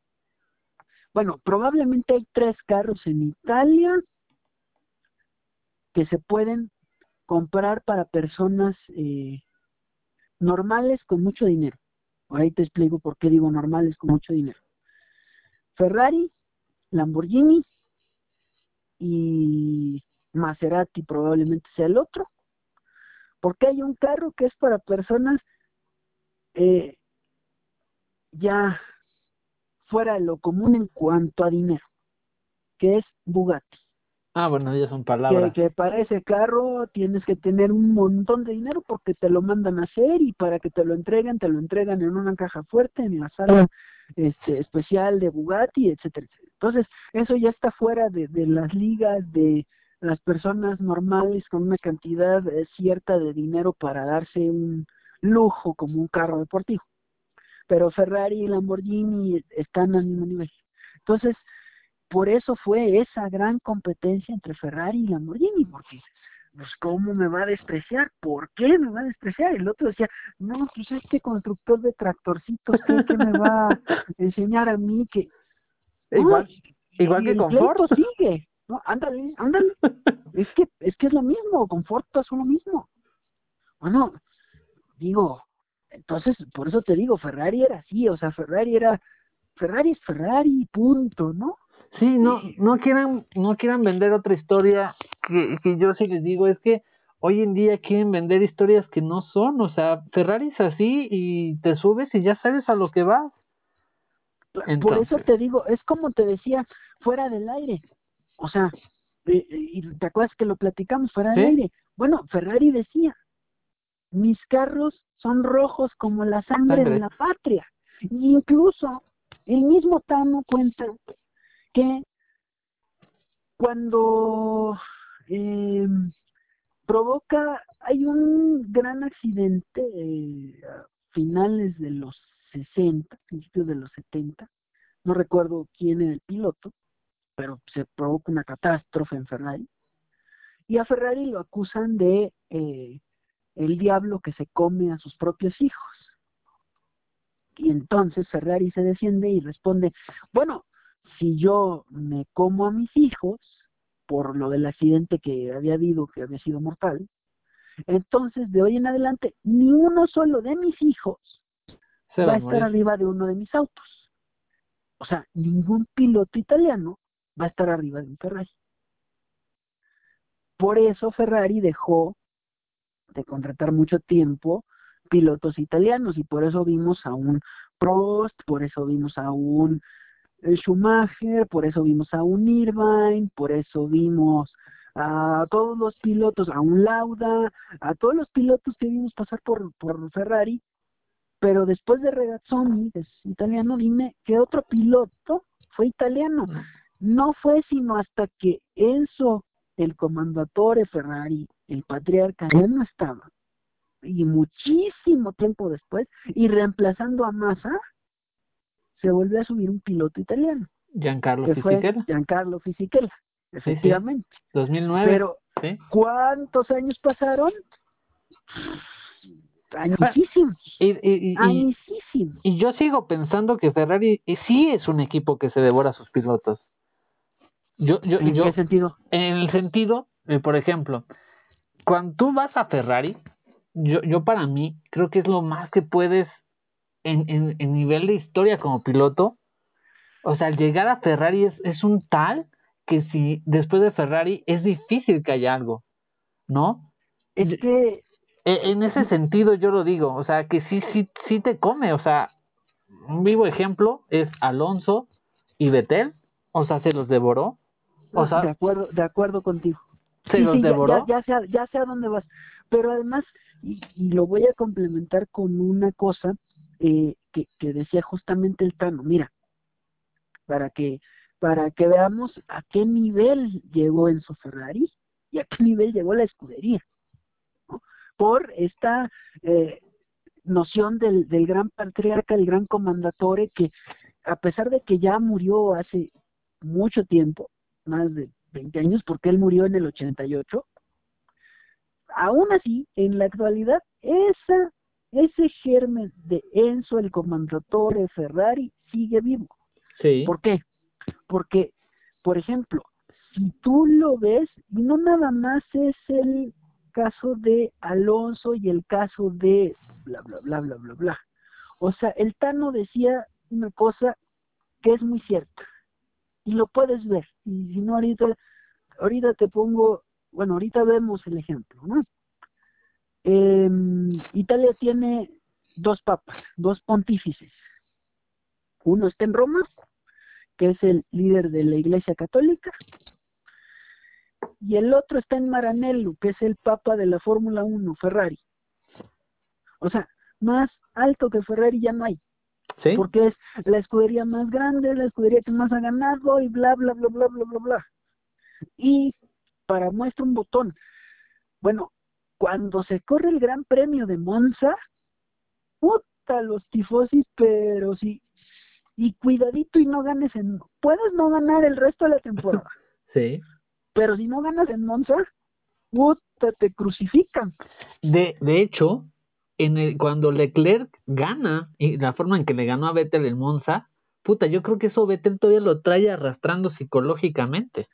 Por, por supuesto, pero además porque además los, los tifosi, los italianos, tienen una forma de adoración a Ferrari y a cualquier cosa que tenga que ver con Ferrari. Es decir, mira, em, y no sé, a lo mejor voy a sonar muy mal, pero creo que a final de cuentas fue beneficioso.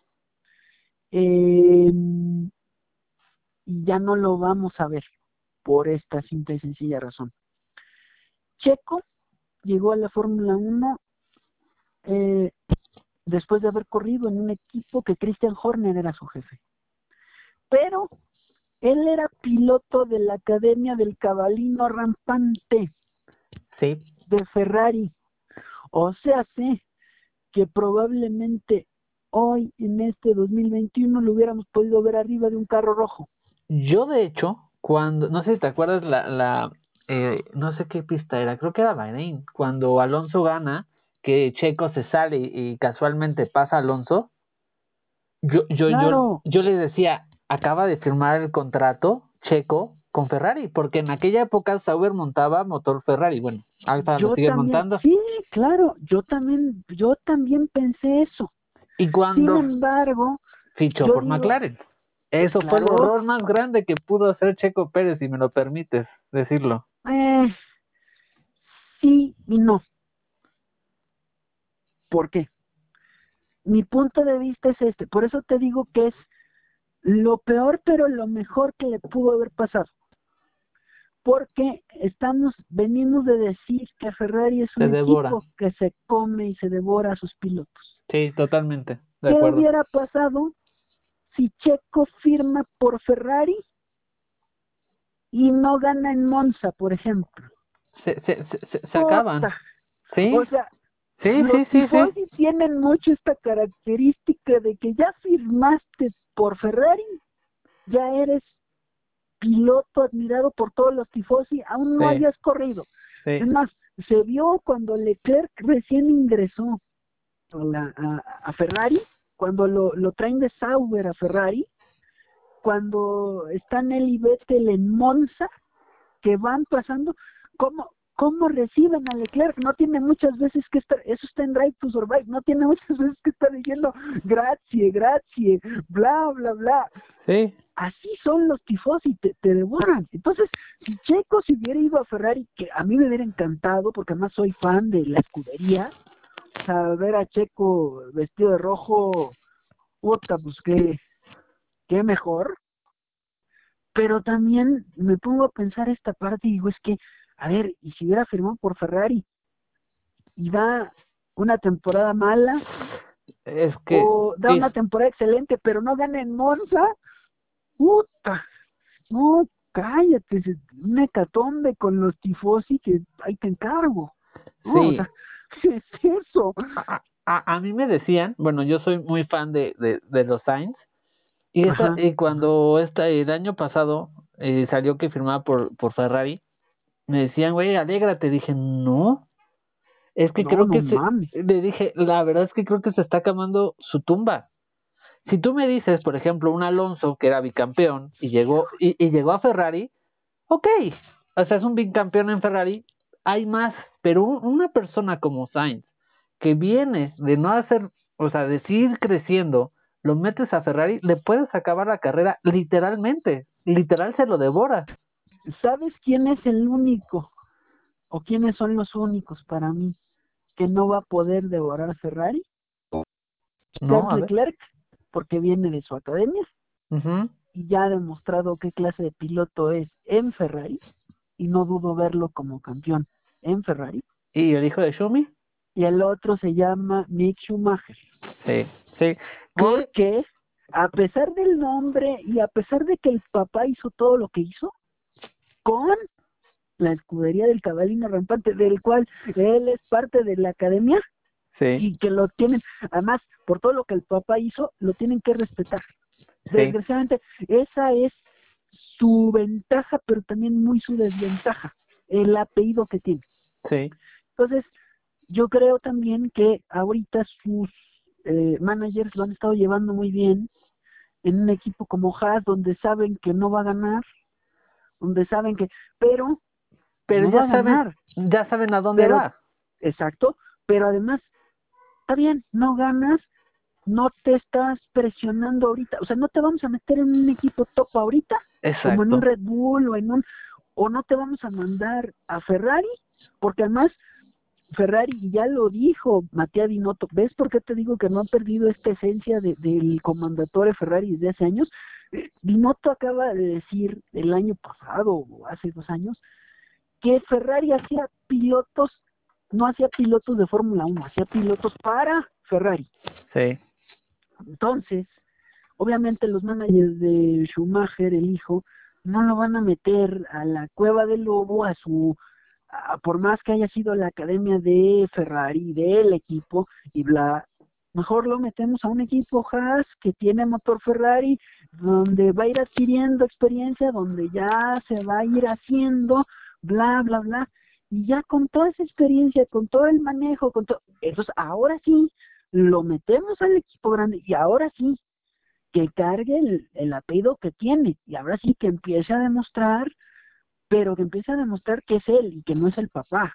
Exacto. Ya después de toda esta experiencia, que ahora sí en Ferrari él haga su carrera y que se llega a lograr lo del papá, que ahora sí digan, ya alcanzó al papá y ahora sí que digan, el hijo ya está forjando su carrera, ¿podrá superar al papá?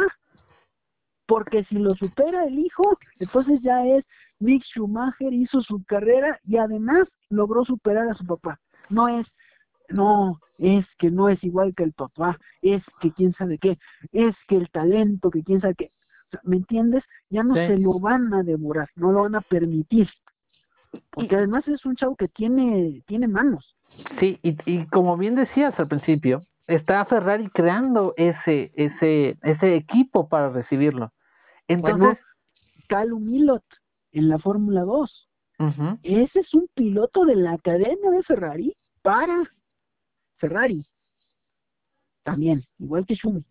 Pero, y si no lo subieron fue por esta idea que a mí me parece ya eh, anacrónica y no por no por no mantener la tradición que es eh, un piloto italiano arriba de un Ferrari, bla, bla, bla, bla, bla.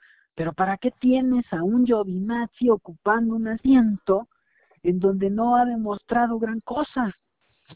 Sí. Y no estoy hablando del de, año pasado, que ya sabemos qué motores traía Haas y qué motores traía eh, eh, Alfa Romeo y qué motores traía Ferrari. No, estoy hablando del eh, Giovinazzi de temporadas atrás, que a pesar de que tenían buenos motores, no mostraba gran cosa.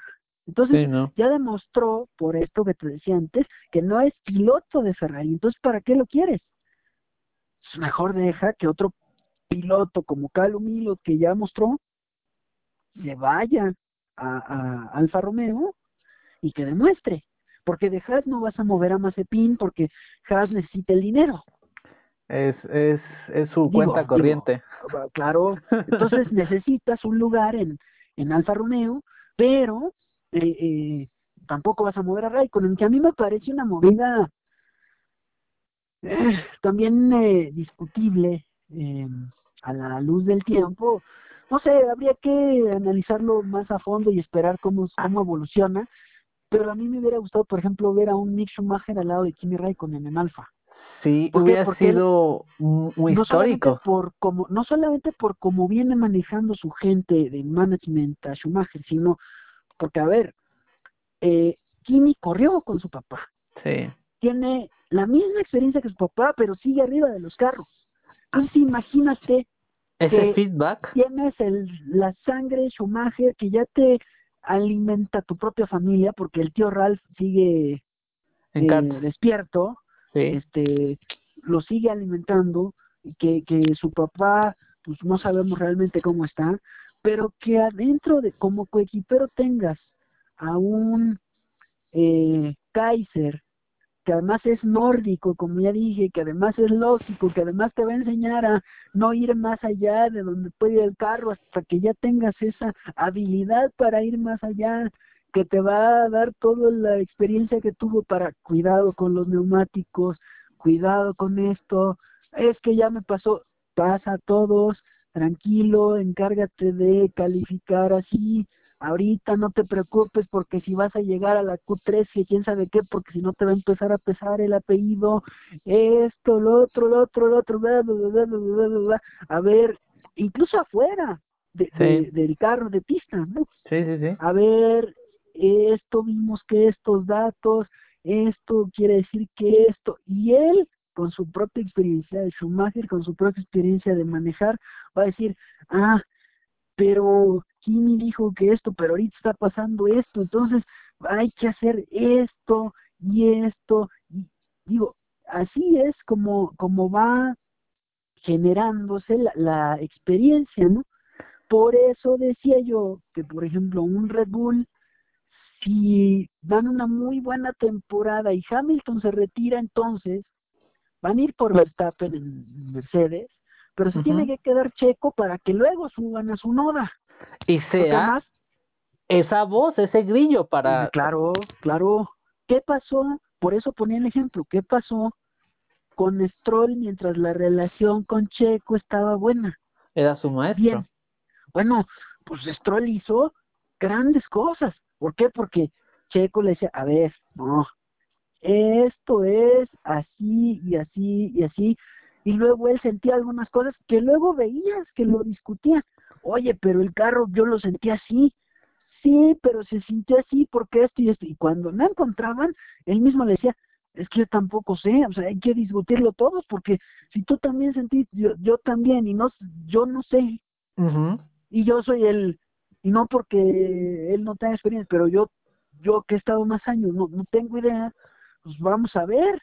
Entonces ya era cuando discutían con el equipo, a ver, está pasando esto, está pasando esto. Eh, yo no sé, Lance tampoco entiende qué, qué está pasando. Y entonces veías cómo el equipo iba mejorando, ¿no? Eh, y luego veías, por ejemplo, la, la carrera donde Stroll hace la pole, hombre, y eso que ahí ya empezaba a haber una serie, una cierta ruptura de relación entre, Checo y Racing. y Checo, ¿no? Y, Racing Point. Sin embargo, bueno, también es así que ese fue uno de los, como les decía, ese fue uno de los puntos fuertes, si no es que el único por el que Helmut Marco aceptó que Checo se fuera a Red Bull, porque Helmut Marco no lo quería. Y como, bueno, dirán, los que están escuchando el podcast, que empezamos con tema y hablamos de todo, pero es que todo tiene que ver y, yo, yo lo veo así. El año que entra, desde luego, el año que entra es un cambio radical donde este año tienen que tener pilotos que les den feedback, tienen que tener pilotos, yo creo, y si me lo permites, es por eso que si, si vamos, y eso estaría un buen tema para otro programa, otro capítulo, sería, ¿por qué casualmente este año todos los equipos tienen, bueno, menos Williams, tienen un piloto de experiencia. ¿Por qué Renault se decidió sacar, por ejemplo, a Alonso de la jubilación, sabiendo, y sobre todo Alonso sabiendo que este año no iban a hacer nada? o Betel decide irse a, Aston Martin.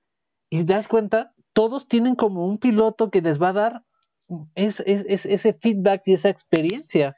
Pero, también es así que, lo que dices es muy cierto. Bueno, Alonso mismo dijo, y lo ha dicho en varias declaraciones, a ver, este año para Alpine, nada, lo que era Renault, es año en cuanto a puntos y campeonato y lo que tú me digas de lo que es la Fórmula 1, tirado a la basura.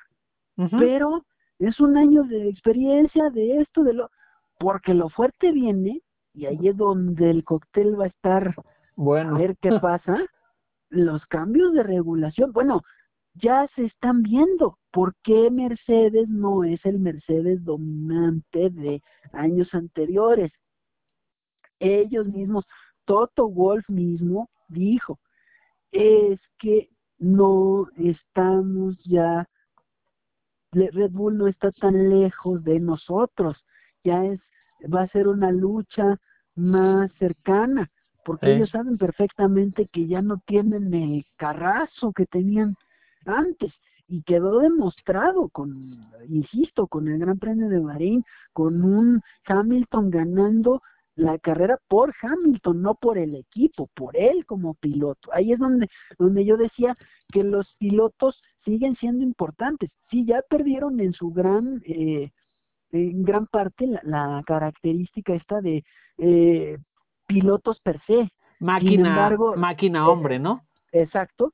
Sin embargo, en este, en, en esos momentos donde el carro ya no va más, es donde aparece el piloto, pero y, aquí es un, punto importante, me parece, también depende del tipo de carro, motor, chasis. O sea, no es lo mismo hacer que el carro que ya no dé más, que ya no da más, dé más con la habilidad del piloto arriba de un Mercedes, Racing Point, eh, no sé, eh, Renault, etcétera, etcétera, etcétera que arriba de un Williams.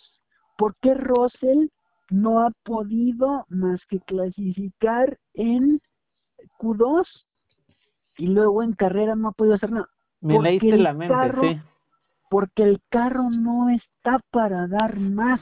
Y no digo que lo hagan como un Mercedes donde el carro lleva al piloto. No, pero sí cuando menos que dé un poco más para que Russell como piloto pueda hacer que ese carro que no da más, dé más. Bueno, el ejemplo claro es, es Alonso, la magia que está haciendo con Alpine. Alpine es el lugar donde quedó Alonso con Alpine en el noveno, antes de que se le metiera no sé qué al, y se quedara sin frenos, al, ducto de frenos, pero ese no, ese noveno lugar de Alpine no era el lugar de Alpine. Bueno, ¿dónde estaba Esteban Ocon? No, sí, ¿no leíste una declaración de este chavo nipón que cuando iba atrás de Alonso, dice, eso me sorprendió mucho, dice, no, yo, yo lo agarré y lo estudié unas par de, eh, de vueltas y empecé a seguir la trayectoria de Alonso y dice, y casualmente mi coche empezó a responder muchísimo mejor.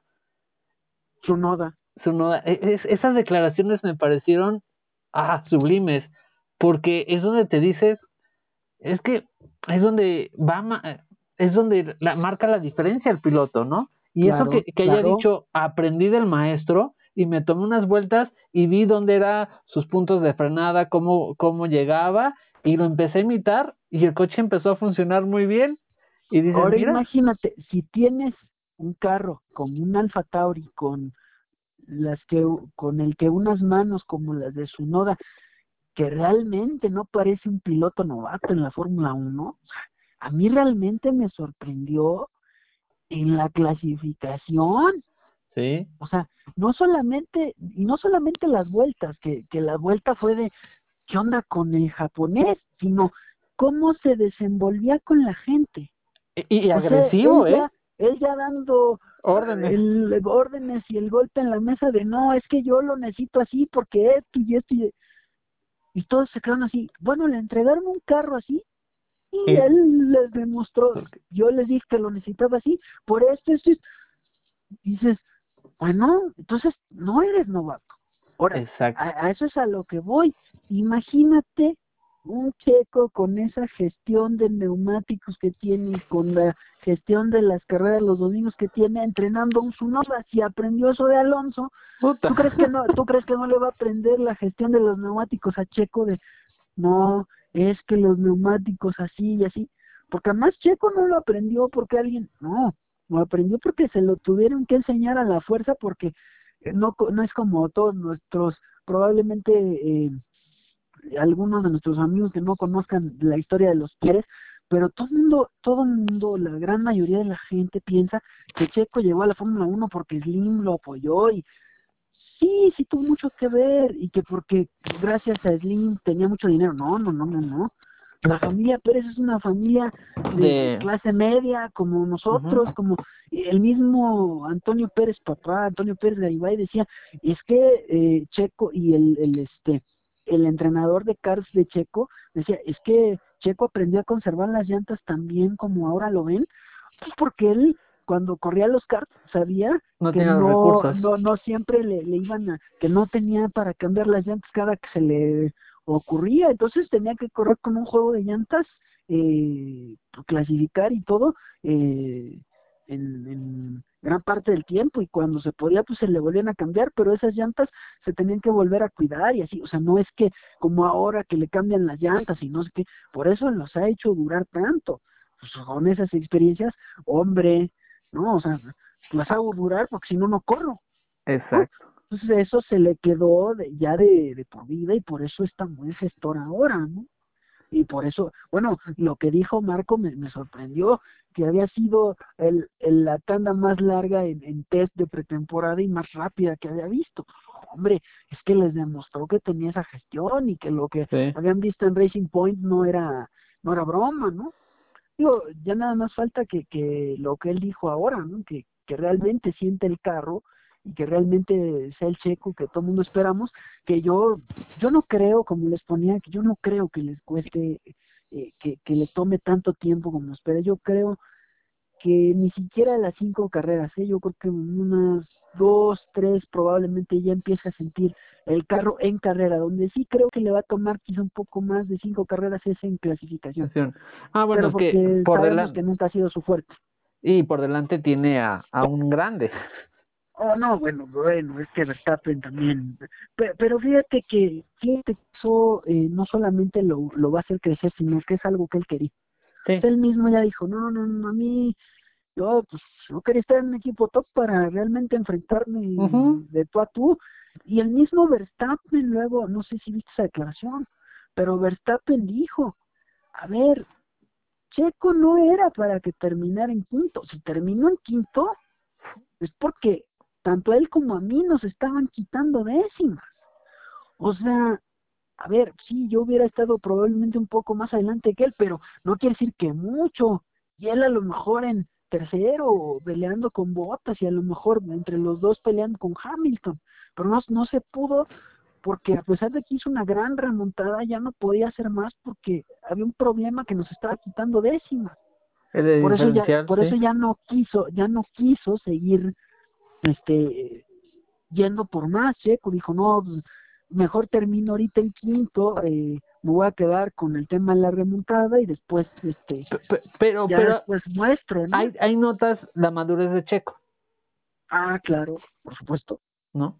Entonces... No, por supuesto, eso no lo hubieras visto en Mercedes, eh, digo, en, en, McLaren, no, desde luego. En McLaren se volvió loco. Puta, no, no, bueno, bueno, las cosas que hizo, por favor, no, o sea, no, no, ahorita, ahorita lo que está mostrando es no solamente madurez, sino es, eh, es la oportunidad que quería, sí. ya me la dieron, es la oportunidad de mi vida. Voy a demostrar. Quiero, quiero ser campeón, campeón, ya no tengo más que demostrarle a ningún otro equipo, ahora lo que voy a demostrar es quiero ser campeón. Sí. Voy a demostrarle a Red Bull que a pesar de que el consentido sea Max, pues que si yo también doy para que poder ser campeón yo, entonces que el equipo me voltee a ver a mí para que me ayuden a mí. No que no ayuden a Max, sino que si yo tengo más posibilidades, órale, ¿no? Sí, y, si los dos estamos peleando, pues que nos dejen pelear. Obviamente, no el que nos dejen pelear no es eh, vamos a pegarnos para salir de la pista y que al final de cuentas el equipo. No, pero si podemos pelear, ¿por qué no?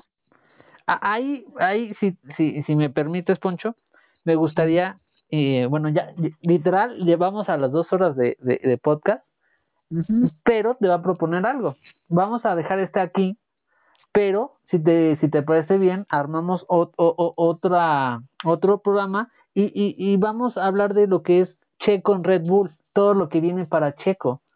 Y, y, ah, por supuesto, por supuesto. Y, y, también, no sé si te parece buena idea, pero muchas veces me dicen, ah, siempre lo mismo, el Checo nunca la va a hacer, pero eh, es un tema que me gustaría platicar contigo y podérselo compartir a los demás es, ¿por qué ahora, a diferencia de cuando estuvo en McLaren, es real esta oportunidad para Checo? No, y, y digo, te, te, respondo rápido y te respondo eh, más ampliamente cuando hagamos el programa. La respuesta es muy sencilla. Tiene, obviamente es más amplia, pero la respuesta es muy sencilla. El McLaren al que llegó Checo, cuando llegó, era un McLaren en decadencia. Sí. Ahorita sí puede, porque ahorita está en la escudería bicampeona del mundo. Punto y se acabó. Punto y se acabó. Simple y sencillamente es eso. Y él, insisto, como decía yo en, en, partes de atrás del, del, programa, él mismo lo dijo en una entrevista. Aquí tú le pides, tú les dices algo un fin de semana al equipo y el siguiente fin de semana lo tienes. Sí. Entonces, ¿qué quiere decir eso? Cada fin de semana están evolucionando porque los pilotos ya le dieron eh, información. Entonces, aquí se puede porque es otro equipo, es la escudería bicampeona del mundo, no es el McLaren de aquel tiempo y no es, como decía también mucha gente, es que cuando Checo llegue a ver si no le pasa lo de la temporada de McLaren, no, ya quedó demostrado en Bahrein que no, que a pesar de los problemas con el diferencial, ¿dónde acabaron? y se acabaron perdiendo la carrera es porque Hamilton demostró que es mucho Hamilton como piloto con todo y el carro que traía. Correcto. Pero Red Bull ya demostró que, que está y que es el, si me lo, si me lo permite y que me disculpen los que digan que no es cierto y que quién qué, pero ahorita el RB16B es el carro de toda la parrilla que hay que vencer, más que los Mercedes, ¿eh? ahorita es Red Bull el que hay que tenerle cuidado. Y porque ahorita lo vemos en Bahrein, hay que verlo en otras pistas, porque también lo que vimos en los test fue en Bahrein, lo que vimos en la carrera fue en Bahrein. Hay que ver cómo se comporta en el resto del calendario y hay que ver qué calendario nos dejan correr e, Eso es cierto, porque en otras temporadas era, era el test en Barcelona y cuando se traducía en Australia, pues decías, ah, pero sí. No, pero totalmente de acuerdo. Entonces, pues queda la invitación, Poncho. Claro, claro, con gusto. Vamos a ver qué tal va Imola, que nos toca este fin, que viene. Y... Hijo, esa va a ser, se me es que esa va a ser una discusión en el chat que tenemos el domingo, que, hijo, y no del domingo, desde el viernes. Bueno, para los que nos gusta ver las prácticas desde el viernes, hijo.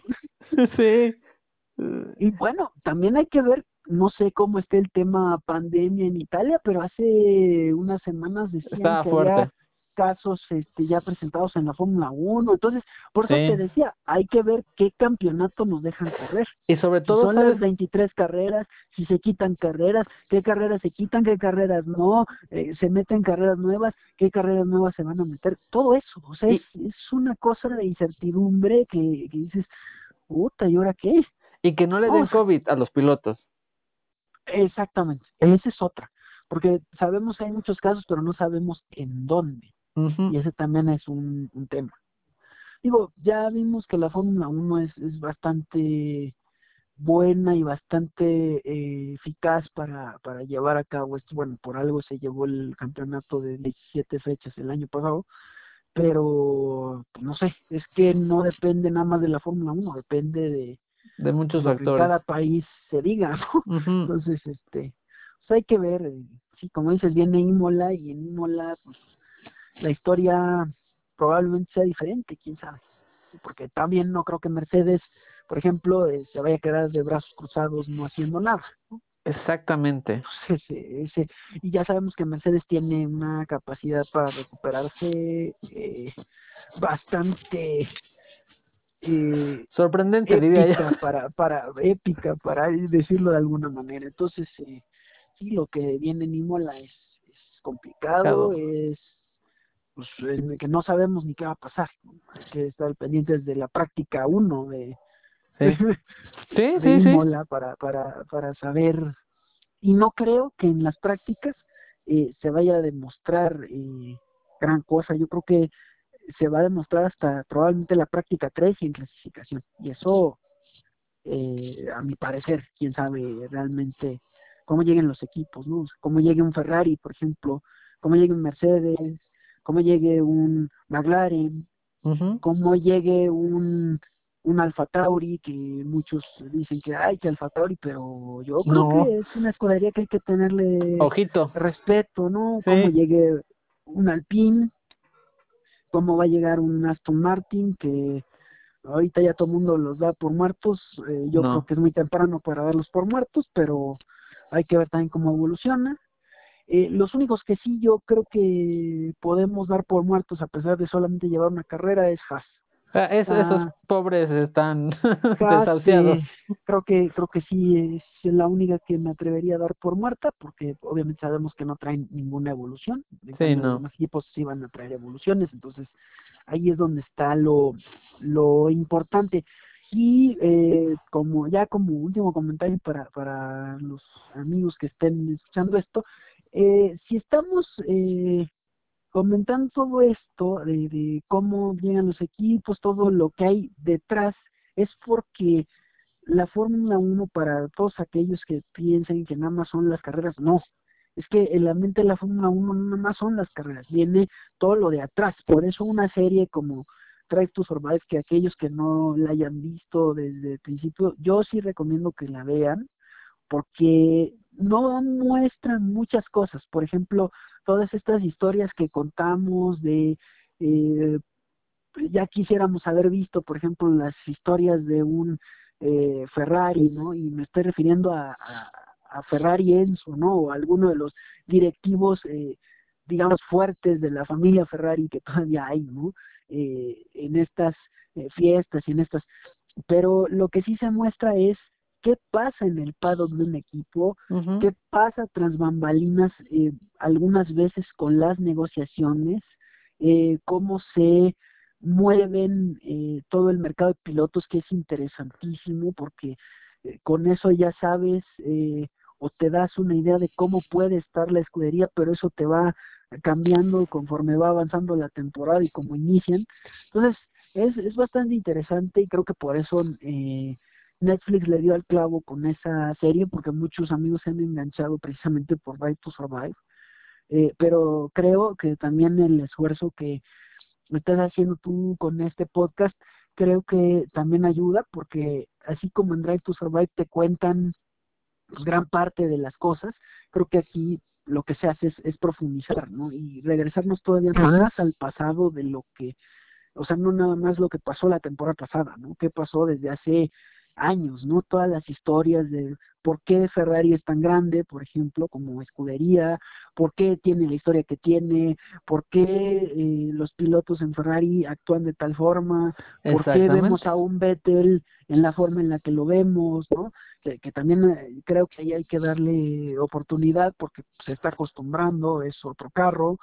Eh, yo no sé si yo me atrevería a decir que no vamos a ver al mismo Vettel de, de años anteriores, probablemente no.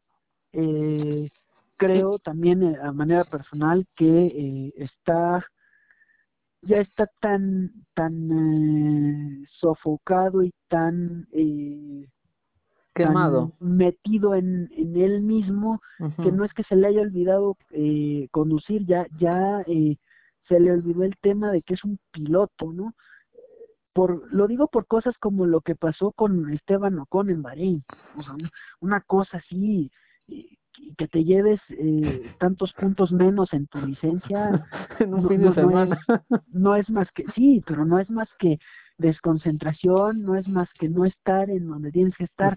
Cosas, cosas eh, que parecerían insignificantes, pero, pero no. Para todos los que son nuevos y para los que ya conozcan, eh, pues que, que realmente eh, también estos, este podcast les sirva para realmente ellos analizar y con su propio criterio decir, ah, es que no que nosotros teníamos razón, sino, ah, es que ellos dijeron que esto, pero y entonces, ¿por qué pasó esto? Y entonces que se genere eh, este, este debate, ¿no? De, no, pero yo vi esto.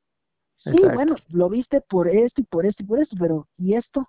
No, no sé si te vayan a comentar o algo, no sé, la próxima vez que, que nos reunamos, eh, a ver qué, qué comentarios te, pues podemos, si te parece, Poncho, podemos invitarlos a que se unen al grupo también de Face o de What. No, claro, yo no para, tengo... para que puedan poner sus comentarios y si alguien se gusta unirse y que se arme, eh, eh, no la discusión, pero la plática, eh, estaría muy padre.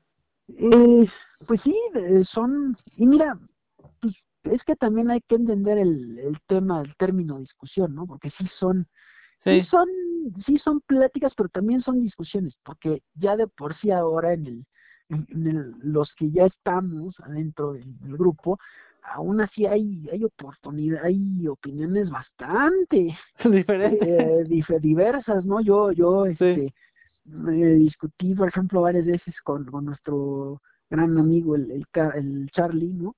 no, pero es que yo estoy de acuerdo contigo, pero es que esto y esto, pues sí, pero es que no estás viendo esto y esto y el equipo quiere que veas esto, pues, hombre, o sea, sí. no, no, no, te estoy diciendo que sí, nada más porque, porque sí, ¿no? Entonces, eh, también, eh, disculpa si suena, pero, a ver, señores, este y señoritas y todos los que nos estén escuchando, este deporte no es como, como muchos piensan, ¿eh? no es solamente para para hombres y para como muchos dicen, no, no, no, si, si hay señoritas que les gusta y que adelante, porque ya tenemos un par de señoritas adentro del grupo que casi no, ellas más bien dicen que están para aprender, pero yo creo que saben también igual que nosotros, nada más que no, no se meten tanto, pero ¿por qué no? Yo creo que deberíamos empezar a ver más opiniones de ellas, ¿no? Porque también ellas tienen otra otra visión, ¿no? Sobre todo porque hay ya también hay pilotos, está Tatiana Calderón en otras categorías, ¿no? Pero desde Muy Tatiana Calderón, Danica Patrick, este la misma Sara Fisher, ¿no? También en IRL. Entonces, sí hay esta esta oportunidad para para pilotos eh, mujeres, ¿no? Y bueno, ¿quién te dice que en tiempo no vamos a ver una piloto mujer en Fórmula 1? ¿Por qué no?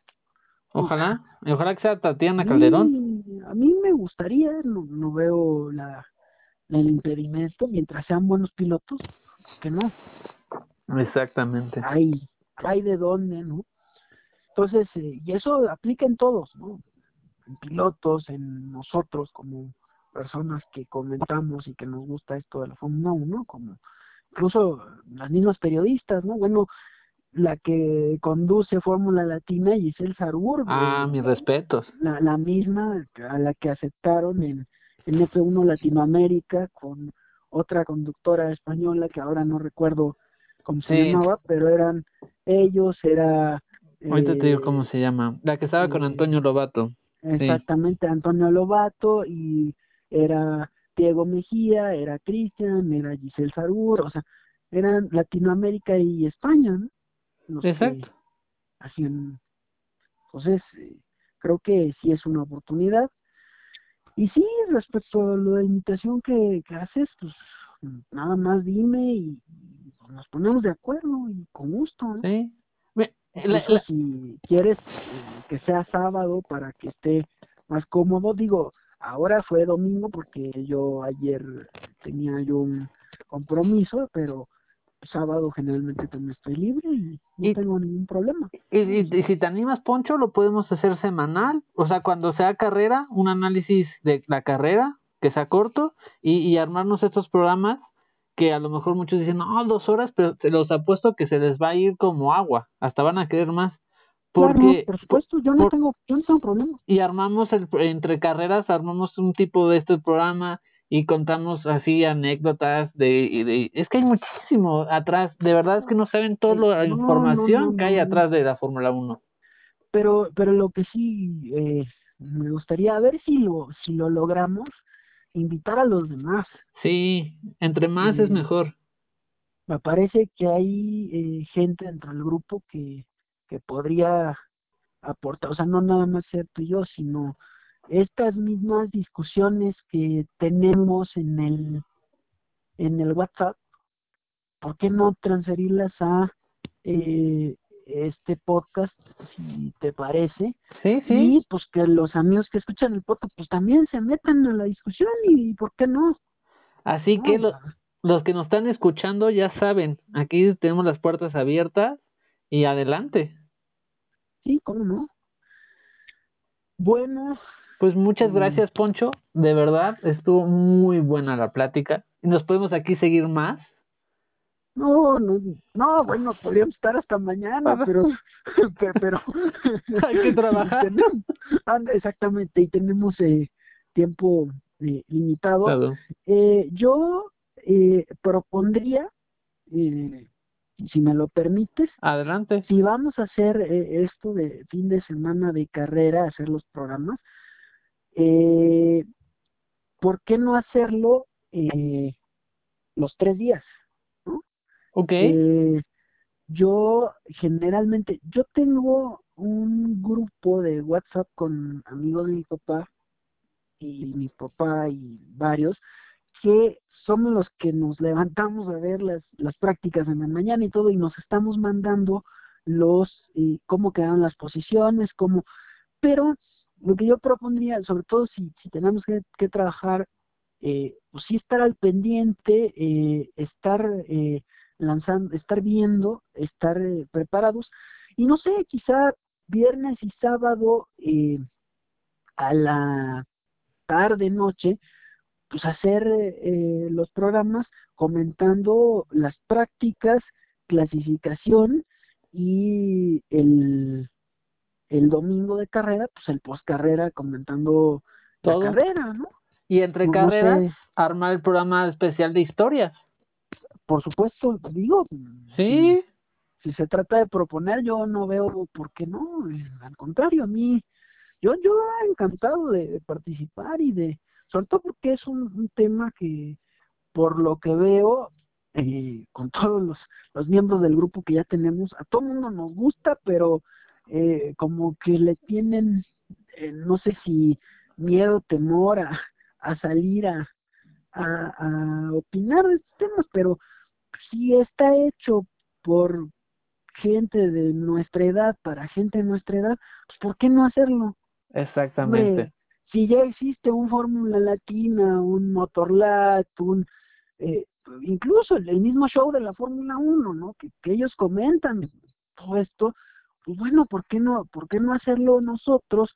Pero para gente de nuestra edad, con visiones de nuestra edad y con apoyo, eso sí, de, de los grandes periodistas de los que eh, a los que les aprendimos grandes cosas, ¿no? Como tú y yo mencionamos el gran y admirado Juan Tano, Facini, que es una persona a la que veo que tanto tú como yo admiramos por todo lo que él conoce, que ese es un gran eh, hacedor de fito aquí, un gran hacedor de historias, porque te, te invita a que él te cuenta la historia, pero te invita también a que tú la investigues. Entonces, a ver, dijo que así, por eso te conté las historias que te conté, porque después me, me fui a investigar y él te dijo que, y de repente vi que efectivamente, que era cierto, pero que había pasado esto, que esto, cosas extra que él no contó.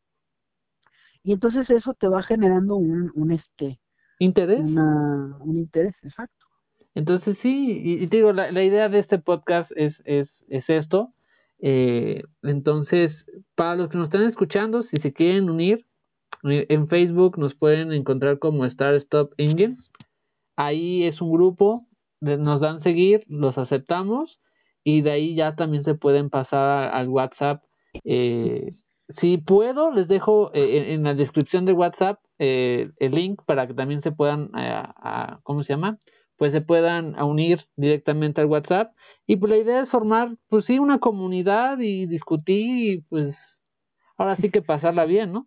Y, otra historia que daría para otro programa también larguísimo es esta historia que medio contamos de la pelea Ferrari-Lamborghini. Ah, esa es muy buena. Esa daría para otro programa cuando cuando si, si se llega a dar que, hablemos de, de, todo esto de las marcas de, de autos de calle, sería muy bueno eh, meter eh, esta historia que, te digo, daría para un programa. Eh, es más, creo que tendríamos que dedicarle un programa porque tiene, tiene tantas aristas que es, es, es maravilloso. hay cosas del mundo de los, del automóvil que cuando realmente te interesa, que, que es, es, grandioso. A mí me han pasado cosas en autoshows y que, que si yo te las contara, hijo, son, son historias verdaderamente buenas, ¿no? Que, sí. que habría que ir compartiendo poco a poco.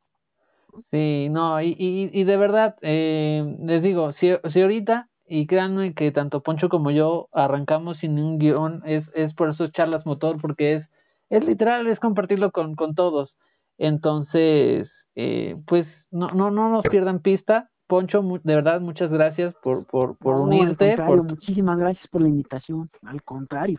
Y pues, no se pierdan el próximo que pues ya estamos eh, en la próxima semana y ahí lo estaremos subiendo y pues únanse, de verdad únanse y no les den miedo. Eh, créanme que, que lo hacemos, no, no hay guion, no hay nada, es, es, es compartir esto. Eh, y, y si a lo mejor ustedes no se saben tantas historias, pero pues nos pueden compartir su punto de vista, eso también es muy padre. Entonces no, no tengan miedo de, de participar al contrario, todo, todo es enriquecedor para, para todos. Entonces, pues muchas gracias, Poncho. Nos echamos dos horas, diecisiete minutos. Y parece que fueron diez minutos. Exactamente. No, muchas gracias. Muchas gracias por la invitación. Este, y pues seguimos. pues muy bien. Pues muchas gracias y nos vemos hasta el próximo capítulo.